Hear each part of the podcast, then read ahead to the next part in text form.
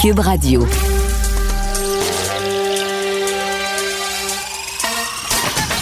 Jean-François Barry. Un été pas comme les autres. Le divertissement radio de vos vacances. Cube Radio. Jean-François Barry. Ah oui, Jean-François Barry qui s'installe de 15h à 17h avec vous à Cube pour parler d'actualité, parler de toutes sortes de sujets, mais à ma sauce. Euh, je vais le faire euh, en tant que père de famille, en tant que gars curieux, en tant que gars qui aime me poser des questions. J'ai pas la prétention de, tout savoir, vous allez voir. Euh, J'aime bien ça même le dire en début, dire OK, je suis pas spécialiste là-dedans, mais j'ai une question quand même. Euh, fait qu'on va parler de plein plein de choses. On a des beaux collaborateurs. C'est l'été, je veux que ça sente quand même dans l'émission. Je pense qu'il y a moyen de parler d'actualité sans euh, toujours être en maudit. Euh, fait que je veux que ça sente dans l'émission. Je veux qu'on s'amuse tout le monde ensemble. Euh, je veux qu'on respire parce que j'ai l'impression qu'on a été confiné longtemps et là, je veux qu'on respire cet été. D'ailleurs, moi, je suis très, très heureux d'être au micro. Si vous saviez à quel point les artistes, et j'en connais beaucoup, j'en ai beaucoup dans mon, dans mon univers, dans mon environnement. tu sais, c'est, moi, j'ai animé des trucs sur le web pendant la, la, pandémie et il y a des gens qui me disaient, t'es fin de faire ça, puis les autres, je disais, ben oui, je le fais pour les autres, mais en même temps, je le fais pour moi. J'ai besoin de divertir les gens, j'ai besoin de, parler, j'ai besoin de me sentir utile. Euh, fait, que, fait que très heureux d'être au micro aujourd'hui, de relever ce nouveau défi-là, puis de passer l'été avec vous. Euh, on a plein de, chroniqueurs qui vont vous renverser tout au long de l'été. Olivier Primo, François Lambert, Anaïs Gertin-Lacroix, Alex Lefebvre, Félix Séguin. Ces gens-là vont être avec nous au quotidien. On va avoir une chronique 20 aussi le, jeudi. Et euh, bien sûr, on va s'intéresser aux différents sujets du jour. Euh, aujourd'hui, on va parler là, du remaniement euh, ministériel. On va parler des, des motomarines avec les noyades. Mais en fait, pas juste les motomarines. En fait, tout ce qui touche aux au, plaisanciers. Je crois qu'il va en avoir beaucoup cet été au Québec. On peut pas aller à l'extérieur, on peut pas emmener notre bateau à l'extérieur, donc les plans d'eau vont être pleins. Puis des fois, on, s'improvise euh, capitaine de bateau. Fait on va parler de ça, euh, entre autres, aujourd'hui. Et euh, pour ceux qui l'auraient manqué, zéro décès aujourd'hui. C'est la première fois que ça arrive depuis le 12 mars la journée où on a déclenché l'arrêt général où le Québec a été mis sur pause. Fait qu'on le prend. Quand même 69 personnes infectées. C'est une, petite hausse là, par rapport aux derniers jours, mais c'est quand même euh, pas si mal. Euh, une personne de moins aux, euh, aux soins hospitaliers et quatre personnes de moins aux soins intensifs. Donc, bref, c'est une, c'est, une belle journée, journée de canicule aussi. On va s'entretenir tantôt avec un médecin qui va nous parler de la chaleur extrême, de ce qu'on doit faire dans ces cas-là de ce que ça prend aussi pour que ce soit considéré chaleur extrême. C'est pas juste une journée, il fait chaud, le mercure monte à 40 et c'est une chaleur extrême. Il faut que ce soit plusieurs, euh, plusieurs jours consécutifs et euh, plusieurs nuits aussi, euh, c'est important à le souligner parce que c'est la nuit où tout change si on n'a pas l'air climatisé. C'est un peu plus euh, difficile. On va parler aujourd'hui, bon, la avait l'ouverture des, euh, des gyms, entre autres, des restaurants. mon fils est allé s'entraîner, mon, mon fiston joue au hockey et il était bien heureux ce matin d'aller dans le gym avec d'autres personnes. Je suis curieux, j'ai hâte de savoir ce soir comment il a trouvé son expérience, comment on a réussi à faire en sorte que les appareils soient, soient lavés. Euh, j'imagine que c'est un appareil sur deux. En tout cas, j'ai bien hâte d'en savoir un peu plus. Et il y a les camps de jour qui commençaient aussi aujourd'hui. Alors, on va s'entretenir avec Éric Beauchemin, euh, qui est euh, évidemment de l'Association des camps de jour. Bonjour, M. Beauchemin. Bonjour. Comment allez-vous? Bien, vous? Ben oui, ça va bien. Comment ça s'est passé aujourd'hui, là, euh, vous qui êtes président de l'Association des camps de jour? Comment ça s'est passé? Est-ce qu'il y a eu euh, des ratés ou de façon générale, tout le monde est heureux, les parents se sentent en sécurité, les moniteurs aussi, et tout le monde a réussi à passer une très, très belle journée? Écoutez, c'est la journée des ajustements. Mhm. Théoriquement, on a conçu qu'on a dit, OK, on va faire ça comme ça. Puis là, ben, les enfants arrivent, puis on vit avec ça. je pense que chaque organisation est en mesure d'apporter des petits ajustements. Les rencontres de coordination ce soir vont être un peu plus serrées pour que dès demain, là, on corrige le tir s'il y a lieu. Mais on, ça n'a pas été porté à mon attention qu'il y avait des, des, événements majeurs qui s'étaient passés aujourd'hui. C'est une petite rentrée aussi. Il y a, de, il y a des canjos qui ouvrent seulement demain y en a qui ouvrent lundi prochain. Là, fait que c'est une entrée progressive, je dirais. Là. Et est-ce qu'il y a beaucoup d'inscriptions cette année? Parce que je sais, euh, bon, euh, quand on a ouvert les écoles, il y a des parents qui étaient pour, il y a des parents qui avaient peur. Puis moi, je respecte ça. Chacun vit ça de façon euh, différente. donc, si on compare aux autres années, il y a moins d'inscriptions, plus d'inscriptions. C'est quoi le pourcentage? On, écoutez, on a moins d'inscriptions en général parce que ça suit un peu le courant scolaire, justement. comme vous le dites, la décision légitime des parents de dire Je suis pas sûr, je suis pas prêt encore. Euh, oui, on est encore un petit peu dans la période de, crise de, COVID, malgré le début du déconfinement. Mm-hmm. Je pense que c'est vraiment la pratique qui va faire qu'à mesure qu'on va avancer dans l'été, on va avoir de plus en plus d'inscriptions. Par ailleurs, on le voit que dans certains secteurs, euh, il y en a moins de places en camp euh, fait moi, j'ai des échos de, d'endroits qui me disent, ben, nous autres, on est plein, pour on a une liste d'attente de 70. Il y en a d'autres qui disent, ben, nous autres, on est plein à 65 euh, donc, c'est très variable d'un secteur à l'autre en fonction de, du volume d'offres qui a été maintenu parce que c'est très local, le camp de jour. Fait que, euh, tu sais, je prends des exemples à Montréal, il y a certains arrondissements que la ville décide pour opérer les camps de jour. Ben, ça a fait que les camps privés au BNL de ce secteur-là sont davantage sollicités que dans des secteurs où toute l'offre a été maintenue ou à peu près. Là, là j'ai une question pour vous. Là. Moi, j'ai, moi, j'ai eu. Euh, j'ai eu un petit garçon, entre autres, quand il allait au camp de jour, qui avait beaucoup de difficultés à laisser ses parents. Euh, c'était nouveau, puis euh, il était un peu pendu après notre jambe, puis il voulait pas nous laisser aller. Comment ça se passe quand on, arrive le matin au camp de jour? C'est nouveau, nouvel environnement, euh, les, nouveaux moniteurs. Ça se peut qu'il y ait des enfants qui, ma fille est monitrice là, des fois dans la console, il y en a qui pleurent tout ça. Mais là, est-ce qu'on peut débarquer de l'auto, aller reconduire notre enfant dans le camp de jour, ou c'est on le laisse à l'extérieur à cause des mesures? Comment ça fonctionne? Avec les mesures, on demande le moins possible d'accompagner l'enfant. Là. On veut minimiser le, nombre d'adultes présents sur les sites, euh, d'où le, concept de bulle qui a été évoqué, de dire que c'est vraiment, il y a un animateur qui va venir prendre le, jeune en charge, il va l'avoir pour une majorité de sa journée euh, sur le site du camp. C'est ce qui fait en sorte que des fois, dans certains camps, les, les heures de la plage horaire des services de garde a été réduite un peu pour répondre justement à cette, à cette exigence-là de la direction de la santé publique de dire ben multiplions pas les nombres d'adultes en contact avec les enfants. Fait que s'il s'ennuie, ou n'est pas sûr de son coup le premier matin, laissez-nous faire notre travail. Oui, oui. On en a parlé, nous autres, en formation. On l'a évoqué. Il y en a le premier matin, à chaque été, que c'est plus difficile. Et là, ça l'est peut-être d'autant plus parce que justement, il n'y a pas ce, ce moment d'accompagnement-là, mais une fois qu'on les a pris en charge, on va bien s'en occuper. Ben effectivement, c'est toujours ce qu'on devrait faire, mais on a une petite tendance, les parents, à vouloir euh, rester sur place jusqu'à temps qu'ils pleurent plus. Oui, oui. Euh, c'est pas toujours la bonne chose à faire. T'appelleras si tu t'ennuies, ça. C'est plus à proscrire. Mais je dois quand même vous dire, M. Beauchemin, là, on fait une petite parenthèse. Moi, mon fils, qui, adore jouer au hockey, mais il voulait pas rester dans les écoles de hockey. Puis à un moment donné, un lundi matin, je, le dépose comme ça, puis là, il commence, puis là, il pleure, il est glace, puis il pleure. Puis là, quelqu'un qui vient voir dans les estrades, puis il dit, vous devriez partir. Faites-vous-en pas, on voit ça souvent ça va se passer. Vers midi et demi, j'ai reçu un appel. Venez le chercher. On ne sait plus quoi faire ça avec. Ça n'a pas marché. ça n'a pas marché. Mais là, j'ai une autre question. Euh, parce que d'habitude, quand il y a une grosse chaleur comme ça, qu'est-ce qu'on fait? On a des jeux d'eau, des petites glissades ou euh, où on les fait rentrer à l'intérieur à l'air climatisé. Mais là, cette année, c'est plus compliqué avec le COVID. Alors, de quelle façon on gère la canicule? C'est sûr que c'est des journées plus périlleuses pour nous autres. on était content de voir que les jeux d'eau et, les piscines allaient être ouvertes finalement. Le boyau d'arrosage va être un allié même dans certains milieux. Là. Mm-hmm. Euh, puis ben, après ça, ça va être le choix des activités. Par ailleurs, un peu comme on avait on l'avait évoqué dans les scénarisations, de dire ben les activités sont majoritairement à l'extérieur, sauf en cas de pluie, ben la canicule devient un petit peu un, cas à gérer comme celui-là.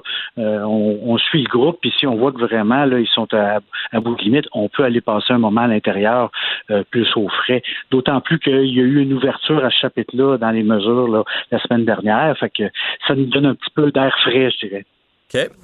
Et euh, dans, le même ordre d'idée, parce que là, aujourd'hui, on entre, oui, euh, dans les camps de jour, puis c'est canicule, fait que ça amène, euh, ça amène quelques contraintes. Mais pendant l'été, il va y avoir des journées de pluie. Puis pour avoir. J'ai été moniteur dans les camps de jour, comme je vous dis, mes enfants l'ont fréquenté, ma fille est là aussi. La plupart du temps, on est à l'extérieur. On fait plein d'activités. Mais on va faire quoi quand il va pleuvoir pour rentrer tous ces gens-là à l'intérieur, tous ces jeunes-là, puis respecter la distance? Ben, c'était ça le grand enjeu. C'est pour ça, entre autres, qu'on a fait appel au support du, du, du, ministère de l'Éducation, nous autres, pour dire on est prêt à jouer le jeu dans les règles qui ont été mises en place, mais on devra avoir accès à davantage de locaux. Et c'est ce qui est, c'est ce qui arrive. on a eu des sous justement pour louer davantage de locaux, euh, se procurer des chapiteaux, donc générer de l'espace intérieur ou protégé supplémentaire. Puis ça a eu aussi un impact, oui, sur la réduction des capacités d'accueil, même Mhm. sur la fermeture de certains milieux. Là. Il y a des milieux qui n'avaient pas de plateau extérieur. Ils ont été obligés d'annoncer qu'ils ne se lançaient pas dans l'aventure cet été. Bien sûr. Puis là, parlant de, de coûts, parce que ça, je l'ai entendu souvent dans mon entourage, tout le monde a dit il va y avoir moins de jeunes, moins de places, plus de moniteurs par enfant. Ils vont sûrement nous refiler la facture. Fait que est-ce que ça coûte plus cher cette année envoyer son enfant dans les camps de jour? Non. Non, les prix sont restés sensiblement les mêmes? Ben, la hausse du coût de la vie normale là, dans le traitement, mais justement, c'est pour ça, nous autres, qu'on ne voulait pas refiler les. Nous autres, on voulait que les camps demeurent accessibles à tous les enfants du Québec. Ce C'est pas une affaire de ceux qui ont de l'argent. Mhm. C'est une affaire que tous les enfants avaient besoin de ce moment de resocialisation-là, plus que jamais peut-être cette année. Là. Euh, je suis sûr qu'il y en a qui, ça va être la première journée où on va avoir profité d'une vie de groupe depuis euh, le 15 mars dernier. Donc, il fallait maintenir ça accessible.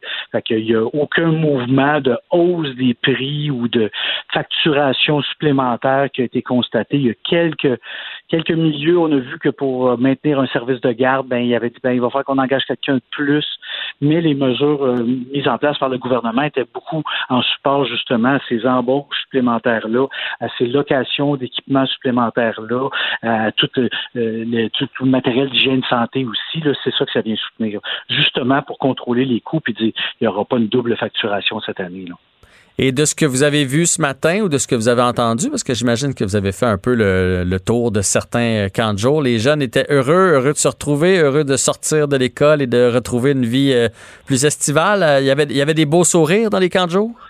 Oui, oui, les jeunes et les animateurs aussi, là, hein, ces jeunes adultes-là qui ont mhm. été euh, confinés dans leur divan euh, pour, le caricaturer, ben, il était, euh, tout le monde avait le goût de reprendre cette vie normale-là, ce semblant de vie normale-là. Est-ce que c'est ce qui va avoir le plus ressemblé pour eux autres à de la vie normale depuis très longtemps? Fait que oui, c'est sûr que il y avait une fébrilité là, qui était qui était présente ce matin. Là. Ah, clairement, puis c'est bon les camps de jour. Il y a, j'ai le spirit en tête, mais il y a un esprit euh, qui se dégage des camps de jour. Puis, évidemment, quand on a des jeunes enfants, on parle avec plein d'autres parents. Puis des fois, on entend, ben moi, je suis chanceux, mes enfants n'ont pas besoin d'aller dans un camp de jour. Et moi, au contraire, euh, ça veut pas dire d'y aller tout l'été, mais quelques semaines de camp de jour par été, euh, ça, ça, fait du bien, ça socialise. Tu vois d'autres mondes qu'à l'école. Il y a des enfants, mettons, qui sont très bons à l'école, qui sont un petit peu moins bons de camp de jour, ou vice versa. Fait que ça, ça fait en sorte de pouvoir vivre euh, quelque chose de différent par rapport à notre année scolaire? Oui, c'est pas juste les compétences scolaires, il y a des compétences personnelles. On a des, recherches qui témoignent du progrès au niveau de l'intelligence émotionnelle chez les enfants, de leur relation à l'activité physique, relation à l'environnement. Il y a des acquis en camp de jour là, et en camp en général dans cette expérience de, groupe-là qu'on partage avec un jeune adulte. C'est bien connu et documenté, des fois difficilement mesurable, mais on sent qu'il y a quelque chose qui a changé. Là. Pour parler de votre, de votre fille, moi, mes enfants sont passés par là aussi. Je l'ai vu aussi, le changement. Ils reviennent puis ils se tiennent plus pareil. Là. Ouais. En même temps, c'est le fun quelques semaines à la maison parce que sinon, ils finissent l'école. Euh, à l'école, ils se lèvent à 7h30, on les prend avec leur boîte à lunch, on les envoie à l'école. Puis là, le lundi d'après, ben, c'est le camp de jour. Boîte à lunch, 7h30 au camp de jour. Fait que c'est le fun d'avoir des moments à la maison, mais un bon, euh, un, juste milieu des deux, là, c'est parfait. Oui, puis l'offre est tellement variée en camp de jour. Il y a tellement de possibilités de, de type de programme que oui, on peut, on peut magasiner un peu puis on va trouver vraiment chaussure à son pied. Oui, puis c'est peut-être là que nos enfants vont trouver leur passion. Moi, ma fille a commencé à faire de la gymnastique euh, dans un camp de jour et elle en a fait mhm. pendant sept ans après. Fait que, euh, comme quoi, ça peut être très formateur. Ben, c'est un laboratoire, on touche à toutes sortes de choses, on fait toutes sortes de choses qu'on n'a jamais faites de notre vie. Puis ben là, il y a des choses qui nous allument dans ça. Oui, c'est très, c'est parfait pour ça. Ben, on vous souhaite un bel été. Merci, merci beaucoup, M. Beauchemin, président de l'Association des camps de jour du Québec, d'avoir été avec nous aujourd'hui. Merci beaucoup. Au revoir. Au revoir. Jean-François Barry. Entendez aujourd'hui les sujets de demain. Cube Radio. D'un air décontracté, il s'amène en studio, la petite patte croisée, le trou sur le genou, son Hey. chandail turquoise marqué influenceur ou Oui, ben influencé? Ah, influencé. En anglais ou en français? En français. On va dire influencé. Ah, j'avais vu influencé. Ouais, c'est ça, Ouais, c'est c'est ça. ça. Olivier Primo qui est là. Bonjour, Olivier. Bonjour. Ça va bien, toi? Top shape. Bien content d'être ici. Ben- Tout l'été avec toi. On- tous les jours, tu vas être là. Tous là. les jours en plus. Bien des sujets à parler. Ouais, ben entre autres, euh, si on a du sport, on va pouvoir jaser sport ensemble. Ça, On est des fans de sport. Je pense que t'es plus connaisseur que moi sport, par exemple. Même pas mal plus. Je Ben, moi, l'année passée, t'es bon. J'ai pas bon. failli acheter les alouettes. Non, euh, ben, fait regarde, vois-tu, tu vois, moi je suis non peut-être plus. moins connaissant. Ah non? Moi non, je voulais, j'ai pas failli. Il voulait pas, c'est pas pareil. Mais ça, on va pas en reparler parce que là, je vais recevoir d'autres messages. Non, non! Puis là, ils vont me dire pourquoi tu les as pas achetés. Fait que non, je me suis présenté dans le bureau. On s'en parlera un autre jour, mais ils m'ont, ils m'ont dit un, for- un formel non. Ça a fini là. Mais, j'ai essayé, par exemple. C'est peut-être à cause du trou dans le genou dans tes jeans. Je suis arrivé de même à peu près. C'est peut-être poussé mon pris au sérieux, mais regarde, qu'est-ce que tu veux qu'on fasse? C'est la vie. Tant pis pour eux, mais euh, tout ça pour dire qu'on pourra jaser de sport si, évidemment, il y a une saison, parce que là, ça regarde un peu moins bien. Euh, Il va-tu en avoir, tu penses? Avec Tampa Bay et tout ça? Ben, moi, je pense qu'il va en avoir, mais ça va peut-être s'emmener au Canada. Ouais, puis en même temps, ils- vont enlever une équipe qui a du COVID. J'ai un peu de la misère à comprendre le, le principe de tout ça. Là. En Italie, ça se referme, le championnat de soccer et tout ça. Fait que j'ai. J'ai bien hâte de voir ça. Moi, j'en veux du hockey comme Ah, toi. peut-être Tout- c'est mon souhait. Ouais, c'est peut-être ça. Ben, je pense que c'est le souhait de tout le monde. Là. Mais dernièrement, on, je pose des trucs de sport, puis ça pogne beaucoup moins. On dirait que le monde. c'est on- fou, hein? c'est fou. On dirait que le monde sont comme. J'ai hâte de voir si ça va revenir, surtout en plein milieu de l'été. Il fait chaud. Euh, J'ai hâte de voir l'engouement oui, quand ça va revenir. Puis j'ai hâte de voir dans certains marchés aussi. Des marchés qui, étaient, qui avaient déjà de la difficulté. Même ici à Montréal, il y a peut-être des gens qui vont avoir délaissé ça en faisant Hey, finalement, je me suis trouvé une passion pour autre chose. Parce qu'on va avoir été longtemps euh, sans hockey ou sans soccer ou sans football, Sans sport. sans sport. Mais peut-être que dans certains marchés, ça va être encore pire. Sûrement. Moi, je suis un nouveau fan là, depuis 2-3 ans de soccer de l'Impact. Puis là, tu sais, la saison recommence puis tout ça. Je suis zéro dedans en ce moment. Je m'informe pas de qui, qui va jouer, s'ils sont blessés, s'ils ont commencé à s'entraîner. Mais oui, là, je le sais. Là. Ouais, ouais. Mais on dirait que je, je suis pas dans. Le, le- le Twitter sport est mort au Québec en ce moment. Puis j'ai trouvé ça cool au, au début. Là, tout le monde. Hey, C'était pas notre sujet pendant tout, mais regarde. Pas grave. C'est d'actualité, comme Ben on dit. hein. Mais euh, je je trouve que le, au début, tous les, les, les, les- les pros du sport l'avaient bien fait, mais là, on n'a tellement plus rien à parler. Le, le- le- je sais pas, le hype est, est peut-être parti. Fait que euh, j'ai bien hâte de voir ça. Mais t'as raison sur le Twitter du sport qui est mort. On dirait. euh, c'est comme un rouleau compresseur. Il y en a un qui le met, l'autre le repose, l'autre Exact. l'autre le commande parce qu'il est pas content. Puis il est content. Puis là, ça te fait réagir. Là, tu le repartages toi aussi. Et là, ça se met à tourner. Exact. Puis là, on a perdu ça. Puis on a même perdu nos réflexes des pages sportives. Ben oui, ben oui, des pages sont mortes, mortes, mortes. Moi, j'allais, c'est- c'était la première chose que je regardais le matin en me levant, euh, peu importe le quotidien, ouais. peu importe le. J'allais sur les sites Internet de sport. Là, pendant trois mois, il y avait Rien. Je les ai même, tu sais, ils étaient dans mes favoris, je les ai même enlevés parce que de- T'es rendu là, là. Inutile. fan de sport comme ça. T'as enlevé ça de tes Mais favoris? c'est pas bien long, tu pèses sur le Non. X sur ta tablette puis il est parti. Je Mais... le sais, mais c'est- un exemple, mais regarde, moi, je suis un grand, grand fan de golf. Mhm. Euh, en fin de semaine, j'ai su ce matin qu'il y avait le RBC Open. Puis j'étais en maudit con. Moi, je l'ai pas écouté. D'habitude, j'écoute tout le temps ça. Je l'ai comme manqué. On dirait que je, je sais pas. Mais je, je joue beaucoup, par exemple. J'ai Ah le ouais, temps cette année. oui, c'est vrai, j'ai essayé de t'appeler deux fois, tu étais sur terrain de golf. tu joues-tu bien? C'est vrai. Ah, ça dépend des games. Je joue bien. Oui, je joue bien. Je suis un bon joueur de golf. 80 à peu près. Je joue bien. Ah, ben c'est excellent. mais ça fait 80. 30 ans que je joue. Fait que dans le fond, c'est pas bon. Mais là, j'ai une question. Vas-y. C'est un vrai 80? Un vrai, ou un vrai. OK, OK. Ça peut être un vrai c'est pas 90. 80 avec trois mulligans. Non, non, non, non, Puis, non, non. euh, Ça peut être un vrai 90, puis ça peut être un vrai 76. Ça dépend si j'échappe ma drive ou pas. Parce que Ça, sujet. ouais, parce que ça, euh, tu sais, des, des faux joueurs de 80, 90, en a beaucoup. il y en a plein, là. Il y en a beaucoup. Ah, moi, je joue 90. Là, tu vas avec lui, puis il arrête pas de manquer ses coups. Puis là, tu te rends compte que, ouais, mais là, celui-là, je me le donne. Ouais, exact. OK, OK, OK, OK, OK. Il y en a beaucoup de ça. Ah, Surtout quand tu es un bon joueur. Puis là, le monde te challenge, viens jouer. Puis là, la personne avec qui tu vas jouer est vraiment pas bonne. Puis tu te dis, bon, mais elle, tout ce qu'elle m'a dit, c'était pas vrai. Fait que, euh, mais non, j'ai eu deux, trois euh, invitations cette année que j'ai acceptées avec du monde que j'avais jamais joué. Tu sais, il y a tout le temps la veille. Combien tu joues juste pour te matcher, Ah ouais? tu sais? Fait que euh, j'ai gagné mes trois games en passant. Bon. Fait que euh, je veux pas nommer des noms parce qu'ils vont, vont se sentir humiliés. Mais regarde, ça sera un autre jour. C'est des gens connus? C'est des gens connus, oui. Des sportifs, en Que t'as plus. battu à plat de couture. Guillaume Latendresse, je t'ai battu par quatre Ah, coups. Là, Guillaume. Mais c'est un bon joueur, il joue 84. Ouais, je sais, je sais. C'est un bon joueur. Ouais. Un swing bizarre, mais bon joueur. Ouais. Mais on s'entend-tu que quand il patte dessus à, Ah ouais. à Shape Kia, c'est Ah, ça? ouais, bon transfert de poids. On jasera de golf un autre tantôt parce que là, bientôt, on n'aura plus de temps pour euh, Exact. parler des restaurants. Donc, euh, dans le Grand Montréal, c'est aujourd'hui Oui. que, que ça ouvrait. Et tu m'avais, tu m'as dit ce matin que tu y allais ce midi. L'as-tu fait? Oui, je suis allé. Fait Puis, je te fais un, un mini résumé. Euh, moi, je suis copropriétaire de deux restaurants, Rive-Nord et Montréal. Euh, on a fermé en même temps que tout le monde. C'est des gros restaurants, 250 places assis. Fait qu'il y a beaucoup, beaucoup de gros restaurants comme ça. Si on prend toutes les, les grosses chaînes, les Saint-Hubert de ce monde, les, les- les- peu importe, c'est tous des gros restaurants. Mhm. Je pense que quand le- la COVID est arrivée puis tout a fermé, il y en a beaucoup qui se sont restructurés tellement rapidement pour faire du take-out puis tout ça. Ouais. Puis je parlais à beaucoup d'amis qui ont des restos qui pensent même pas réouvrir leur salle à manger. Pour eux autres, ça a été bénéfice. Ils ont comme réalisé que le 16 places en dedans ou le 24 places, les petits restos, il n'y en avait pas de besoin. du trouble. Exactement. Mais les gros restos qui composent 80% de tous nos restos au Québec, eux ont mangé la grosse, grosse claque. Si on parle de tous, tous, tous les, les- les restos. Et là, la semaine passée en région, puis je vais, je vais taire la chaîne, j'ai un de mes amis qui est VP d'une grosse, grosse chaîne de restaurants. Euh, on s'attendait à un retour gigantesque au restaurant. Moi, ça fait trois, trois mois que je suis pas allé au resto. Je suis un gars qui va au resto trois, quatre fois par semaine.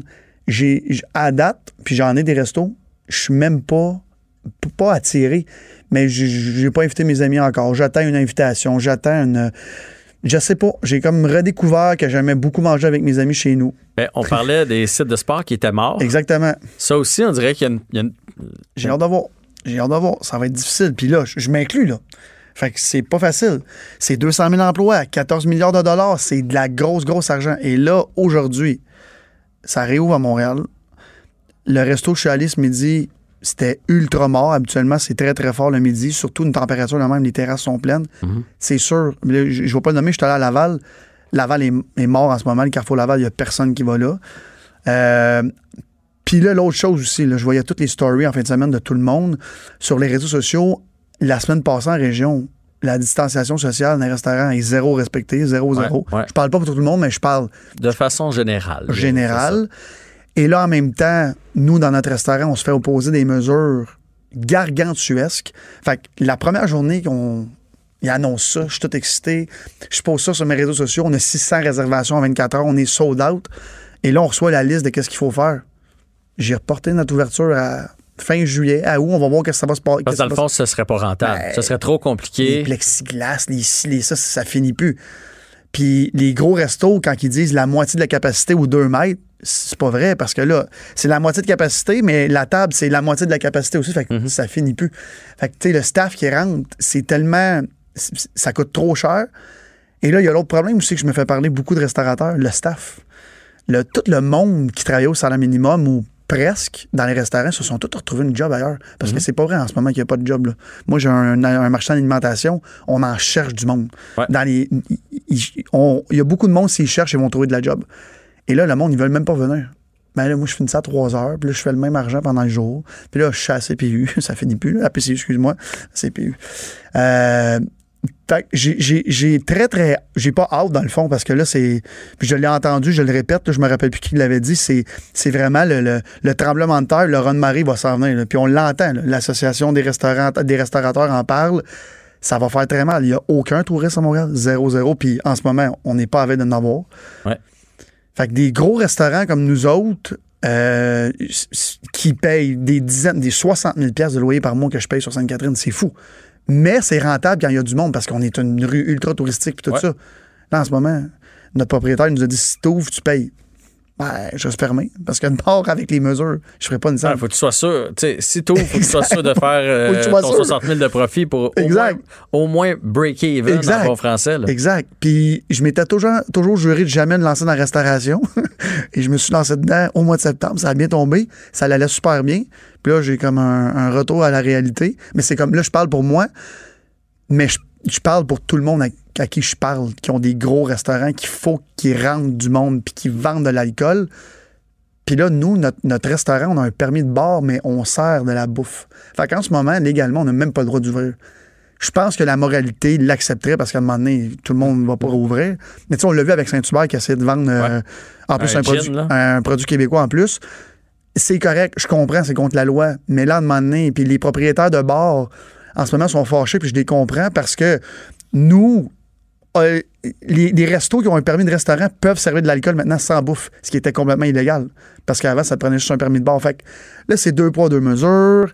Euh, oui, il y a beaucoup de monde qui veulent retourner au restaurant, mais en même temps, j'ai vu beaucoup, beaucoup de réponses euh, la semaine passée. Ça me coûte la moitié du prix. Je mange deux fois mieux.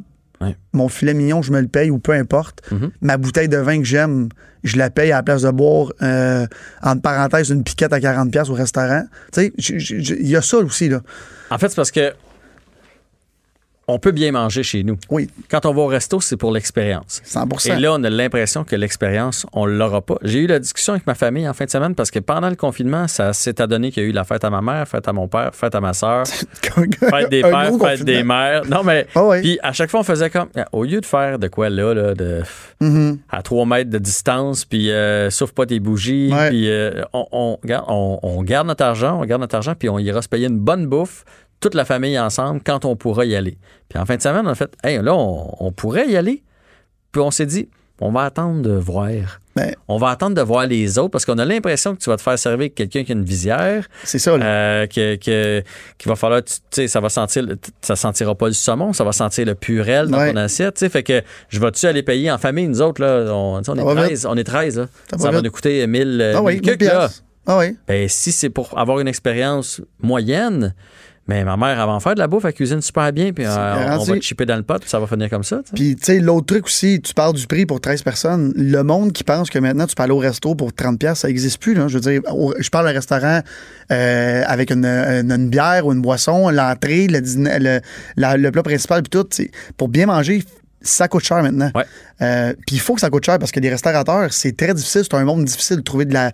Puis je viens de te le dire tantôt, là, je voulais pas me lancer là-dedans. Là, je le vois, c'est quoi? Mhm. C'est fou de trouver du staff en restauration. Il y a tellement d'offres à Montréal, puis on est chanceux là-dessus, mais en même temps, on n'est pas chanceux parce que tout le monde s'arrache les clients. Fait regarde, j'ai- bien, bien hâte de voir ce que ça va donner. Euh, tu sais, tu parlais de la visière. Il y a une chaîne, une grosse, grosse chaîne au Québec qui est ouverte. Il n'y a plus de serveur. C'est juste l'iPad. Tu vas dans cette chaîne-là pour prendre une bière, mais dans le fond, c'est tellement bizarre. Puis là, tu, tu pourras plus approcher le monde. Puis Non, non, mais je veux dire, tu sais, combien de fois on fait comme, madame, j'hésite entre le poulet, le poulet ou le saumon, puis elle fait, oh, notre saumon. Tu sais, il y a un contact, Ben oui, on- on le veut. elle, elle met sa main proche de sa bouche en faisant, il est- exact. Et c'est ça que je veux. À partir du moment où elle fait, ouf, là, moi, je veux pas trop répondre, là, puis j'ai pas goûté parce que Exact. ça marche plus, là. Ça, ça tient plus. Tu sais, tu parlais de piler de l'argent. On a une épicerie aussi dans la famille, un IGA Saint-Rémy. Nos ventes sont presque 20% de plus. C'est, du jamais vu. Puis c'est pas juste nous autres parce qu'on est en région. Le monde ont redécouvert de dépenser plus d'argent en épicerie. Euh, IGA ont sorti leur chiffre euh, la semaine passée, ou en tout cas, je me rappelle plus quand.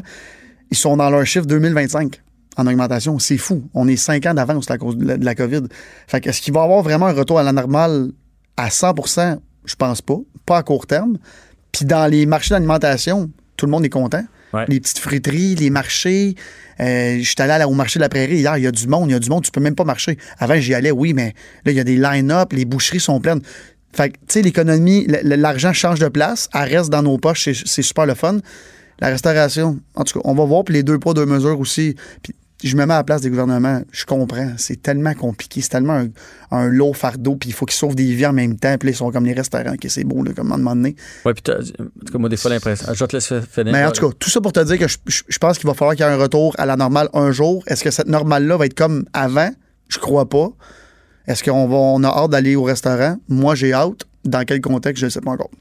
Ouais. Mais, mais euh, ce que je m'en dire, c'est que des fois, j'ai l'impression que les gouvernements doivent se dire des restos, il y en ouvrent 50 000 par année, ils en ferment 25 000 par année. Tu sais, non, mais 45 000. ceux qui- il y a- les autres qui vont fermer, il y a quelqu'un d'autre qui va se lancer là-dedans l'année d'après, parce que ça a l'air beau, la restauration, de loin. C'est beau. C'est beau quand ça fonctionne puis quand tu es impliqué.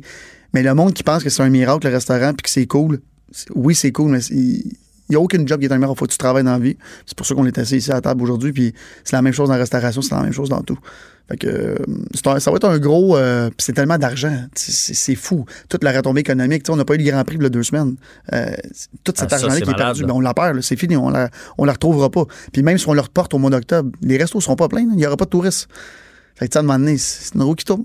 Les restos, ça sera pas facile partout, mais à Montréal, ça va être ça va être pire parce que il y a comme eu une mauvaise presse un peu sur Montréal. Là, fait que les gens ont comme le goût d'aller à l'extérieur. Moi, quand je, je- moi, j'aurai pas de vacances là, parce que je vais passer l'été ici. Mhm. Mais si je regarde mes amis, ma famille, ça s'en va au lac, ça s'en va en Gaspésie, ça s'en, ça, ça s'en va. Ah ouais, ah ouais. Euh, Est-ce qu'ils veulent devrais- nous voir, par exemple? On va voir. Tu devrais t'ouvrir euh, un resto en Gaspésie. La chaque du pêcheur en Le Chac Gaspésie. du pêcheur, t'as déjà les jeans. Exactement.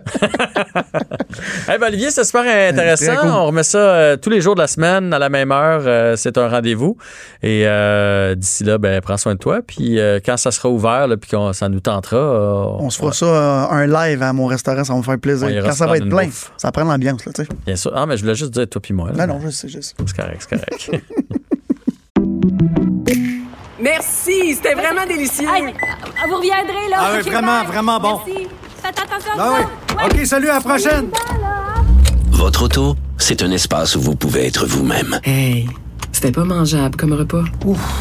Elle mérite d'être bien protégée et vous méritez d'être bien accompagné. Trouvez la protection la mieux adaptée à votre auto avec Desjardins Assurance et obtenez une soumission en quelques clics sur desjardins.com. Protégez vos dépôts, c'est notre but. La SADC protège vos dépôts dans les institutions fédérales, comme les banques. L'AMF les protège dans les institutions provinciales, comme les caisses. Oh, quel arrêt! Découvrez ce qui est protégé à vos dépôts.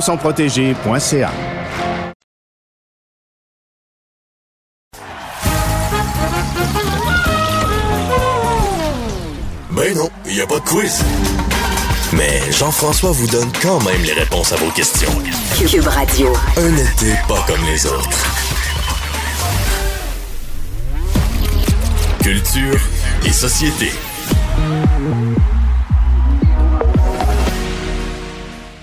C'est avec beaucoup de plaisir que je retrouve Anaïs Guertin-Lacroix. Bonjour, Allô, Anaïs. bienvenue, bienvenue dans la grande famille. Ben, merci. Puis t'as toujours le même sourire euh, quand je te croise. J'ai beaucoup de dents, c'est ça qu'on me dit. Mais non, mais je, je le surtout. Oui, t'as beaucoup de dents. T'as beaucoup de dents.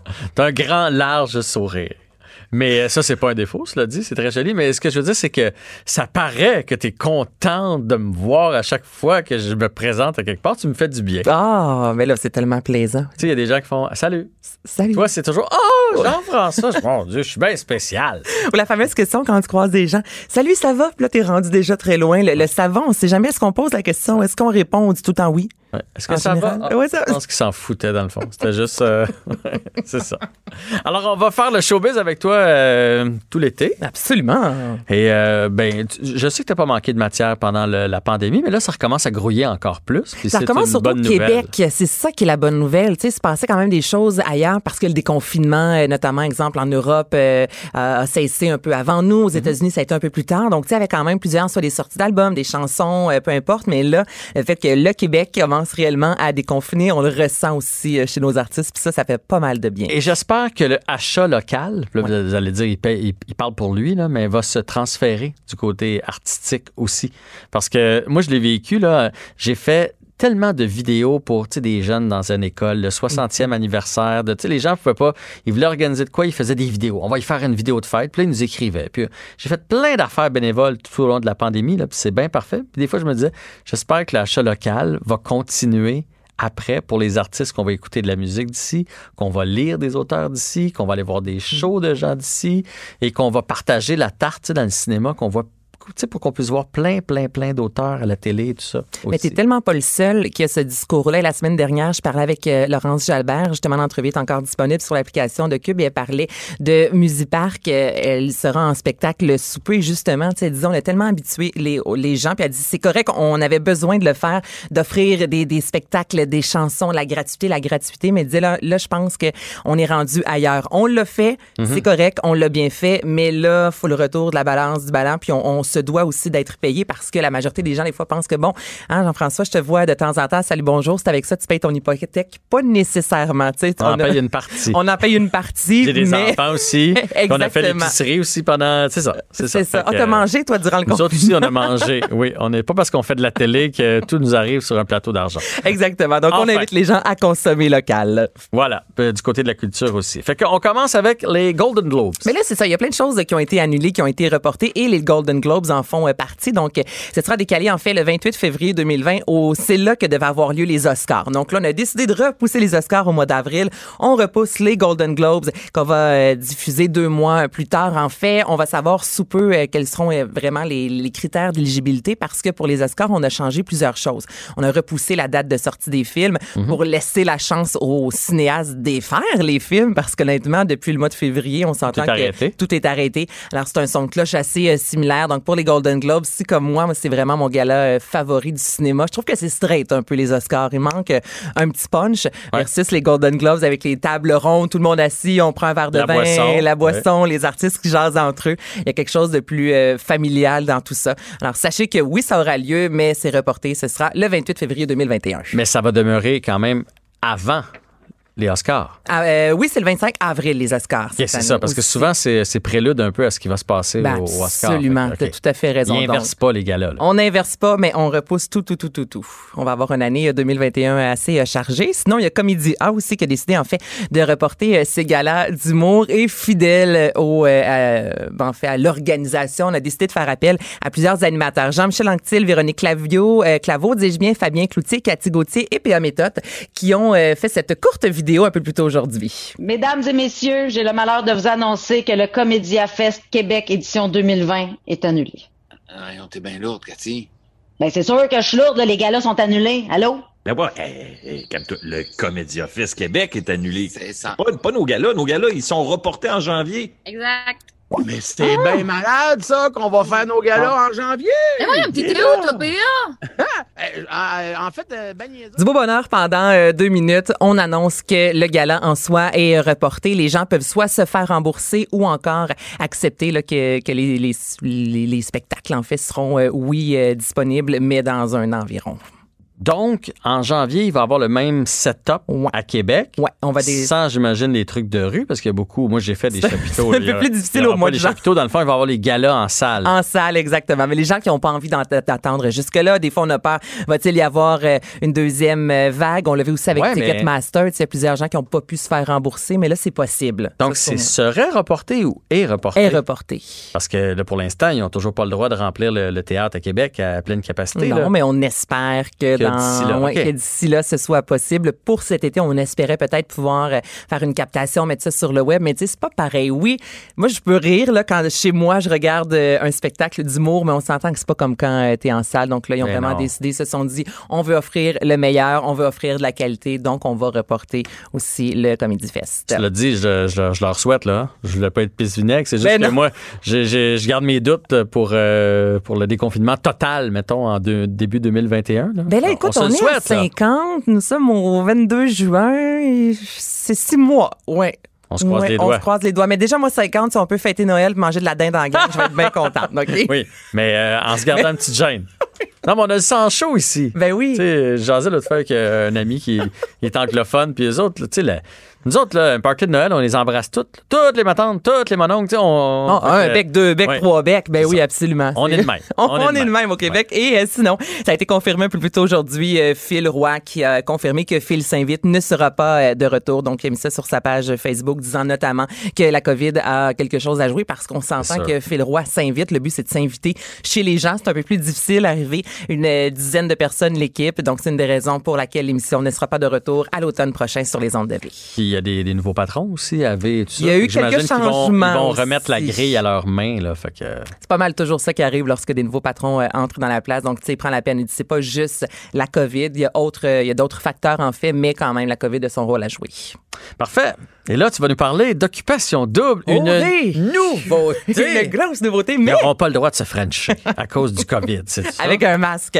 OD chez nous cette année, mais ça, c'est pas bon. Pas une nouveauté, ça a été fait il y a longtemps à Terrebonne, mais on- ça fait différent, on s'entend, que de l'Afrique du Sud. Et là, ce qui a été annoncé, Mhm. On en fait... s'entend. T'as on- l'Afrique du Sud, on s'entend. Mais on a quand même de très beaux paysages au Québec. Bien et sûr. parce que moi, je me posais aussi la question, si vous écoutez euh, OD, souvent, il y a des sports extrêmes. Là, au Québec, on peut faire quoi? Bungee, on peut faire de l'escalade, parachute, Tyrolienne, euh, euh, tyrolienne. Du rafting. Rafting, donc il y a quand même moyen d'avoir du fun. À dos d'éléphant, c'est un peu plus difficile, mais en- De toute façon, je- euh, moi, je l'ai écouté cette année parce que j'ai deux kids là, qui écoutent ça. T'as le droit de l'écouter, Jean-François. Moi, je l'écoute et Non, mais je- à la base, c'est pas moi qui ai fait comme, OK, j'écoute Occupation Double, sauf que je, je l'ai écouté. Puis c'était- j'avoue que c'était intéressant. J'avais hâte d'y retrouver euh, d'un soir à l'autre.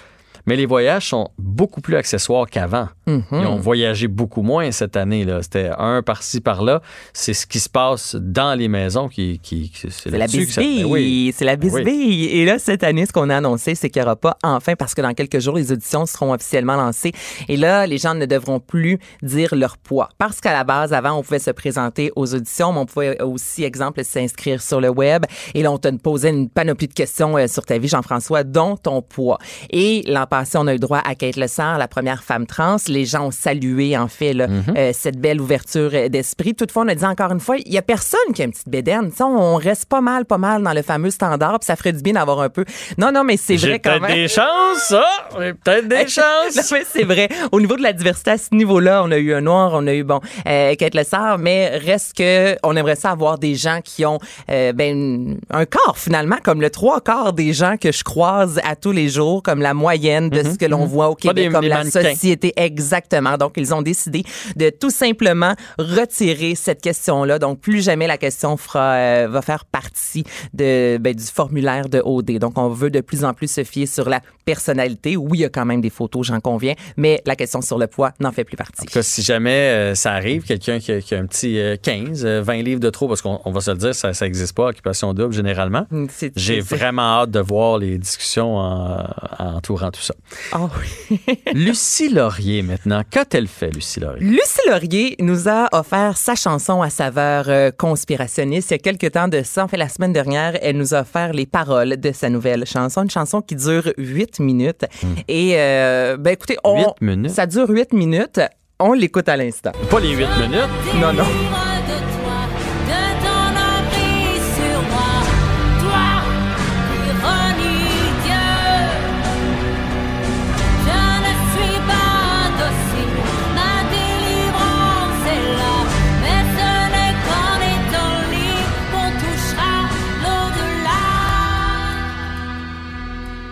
Avec le guitariste Stéphane Dufour qu'on entend euh, par la suite. C'est pas léger, là. Le titre de la chanson, c'est Tueur à gage. Tu mets peut-être pas ça à 17h quand euh, barbecue avec les amis. C'est peut-être pas ça qui fait lever le party. Mais Lucie Laurier a dit euh, sur les médias sociaux que c'est une chanson qu'elle a écrite il y a 10 ans de ça, alors qu'elle était à Paris et que ça fait partie d'une œuvre qu'elle a imaginée, là, vraiment d'un opéra rock. Donc là, quand on lit un peu le contexte, parce qu'on s'entend que c'est particulier, là, on est vraiment loin euh, de quelque chose de pop qu'on Ben, entend drôle, à la radio. Je, je là. la voyais sur scène, je le voyais en. Le point dans les airs. Ouais, là, en, puis oui. en- en mise en scène, en, en comédie musicale. que ben c'est exactement ça. Donc, elle, elle- lorsqu'elle a écrit cette chanson-là, et là, certains pensent parce qu'on on parle de, de tueur à gage, elle dit vous allez me tuer, là, qu'elle fait un lien avec Ouais. la COVID. Elle- on a- on s'entend qu'elle a eu plusieurs sorties assez. euh, Assez. assez- on va arrêter là, assez. Assez. sur les médias sociaux dans les dernières semaines. Mais non, ça a été écrit il y a 10 ans de ça. Et peut-être on aurons, aurons-nous éventuellement là, un opéra, mais quand on l'entend, c'est ça, me semble, c'est très Starmania euh, de ce monde. Huit minutes quand même. Mais là, il n'y a pas d'album qui vient avec ça ou quoi Il y a que pas soit, c'est d'album. juste une tourne comme ça. une chanson comme ça qu'elle euh, qu'elle a produit euh, elle-même, écrite elle-même avec quelques musiciens ici et là. Et le but, c'est plus de faire la, la- la- la propagande de son message ou c'est vraiment parce qu'elle pense que ça va tourner, mettons, dans les radios? Ben j'ai pas vraiment de réponse. Le, le Euh. but, j'imagine, elle veut partager son message, j'en conviens. C'est, euh, je veux dire, c'est évident que ça va pas jouer à la radio. Là. C'est impossible dans le sens qu'une chanson de 8 minutes en partant, même Bob Dylan récemment qui a sorti une chanson de 20 minutes qui a été son premier numéro un en carrière, ne va pas jouer à la radio. C'est trop long. Un format radio, t'en as fait longtemps, le plus euh, commercial. On est dans le 3 Plus t'es minutes, court, 3 mieux minutes. c'est. et- ouais. C'est vrai. non, mais Une chanson plus courte va jouer plus souvent qu'une chanson longue. Ça, c'est vrai, les cowboys fringants, il y en a une, le petit ruisseau, si je me trompe pas, un truc comme ça, ça dure une minute vingt, là. Et ça, ça jouait je- régulièrement. en Puis, euh, tu sais pourquoi? Tu sais pourquoi? Vas-y donc. OK, ben parce que tu as des quotas. Moi, j'ai travaillé longtemps dans Ben, les t'as le quota français, Donc, t'as anglais. un quota français, OK? Puis là, mettons qu'il faut que tu joues 7 tonnes à l'heure de, de, de, de, de francophone. Puis là, tu arrives à et 54, puis là, tu fais « Colin! J'ai pas le temps de jouer ma chanson de 3 minutes 40 en français. » Puis là, tu dis à ton metteur en ondes « Trouve-moi une tonne courte, là, parce que sinon, j'ai pas le droit de la couper, parce que ça Mais me non. prend mon quota. » Fait que là, il fait Eh, le petit ruisseau, une minute 20. C'est bon, le petit ruisseau. » Fait que... fait que On c'est ça. apprend plein de choses avec toi. Bon, ben là, c'est ça. Tu vois, à gage, je sais pas, euh, je pense pas que ça va jouer nécessairement à la radio, mais euh, son- le message est là, le message qu'elle voulait véhiculer. Bon, ben, hey, ça, ça passe trop vite. On, a déjà terminé. on reprend ça demain? Ben, on va reprendre ça tous les jours, Soyons fous comme ça. Merci beaucoup d'avoir été là.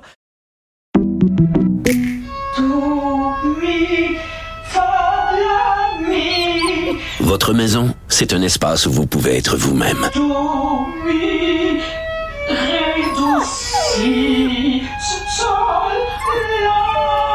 Elle mérite d'être bien protégée et vous méritez d'être bien accompagnée. Trouvez la protection la mieux adaptée à votre maison avec Desjardins Assurance et obtenez une soumission en quelques clics sur desjardins.com.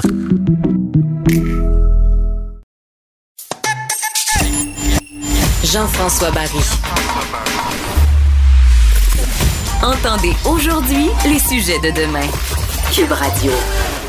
Alors, toujours à Cube Radio avec la canicule, évidemment, qui sévit sur euh, tout le Québec, particulièrement du côté de Montréal, où on a enregistré des, des mercures là, euh, alentour des 34-35, et ça, c'est sans compter l'humidex, bien sûr. Évidemment, on doit se protéger, il y a des façons de le faire, et on va en discuter avec Dr Maxime Roy, médecin conseil à la Direction régionale de santé publique de Montréal. Bonjour, Monsieur Roy. Bonjour.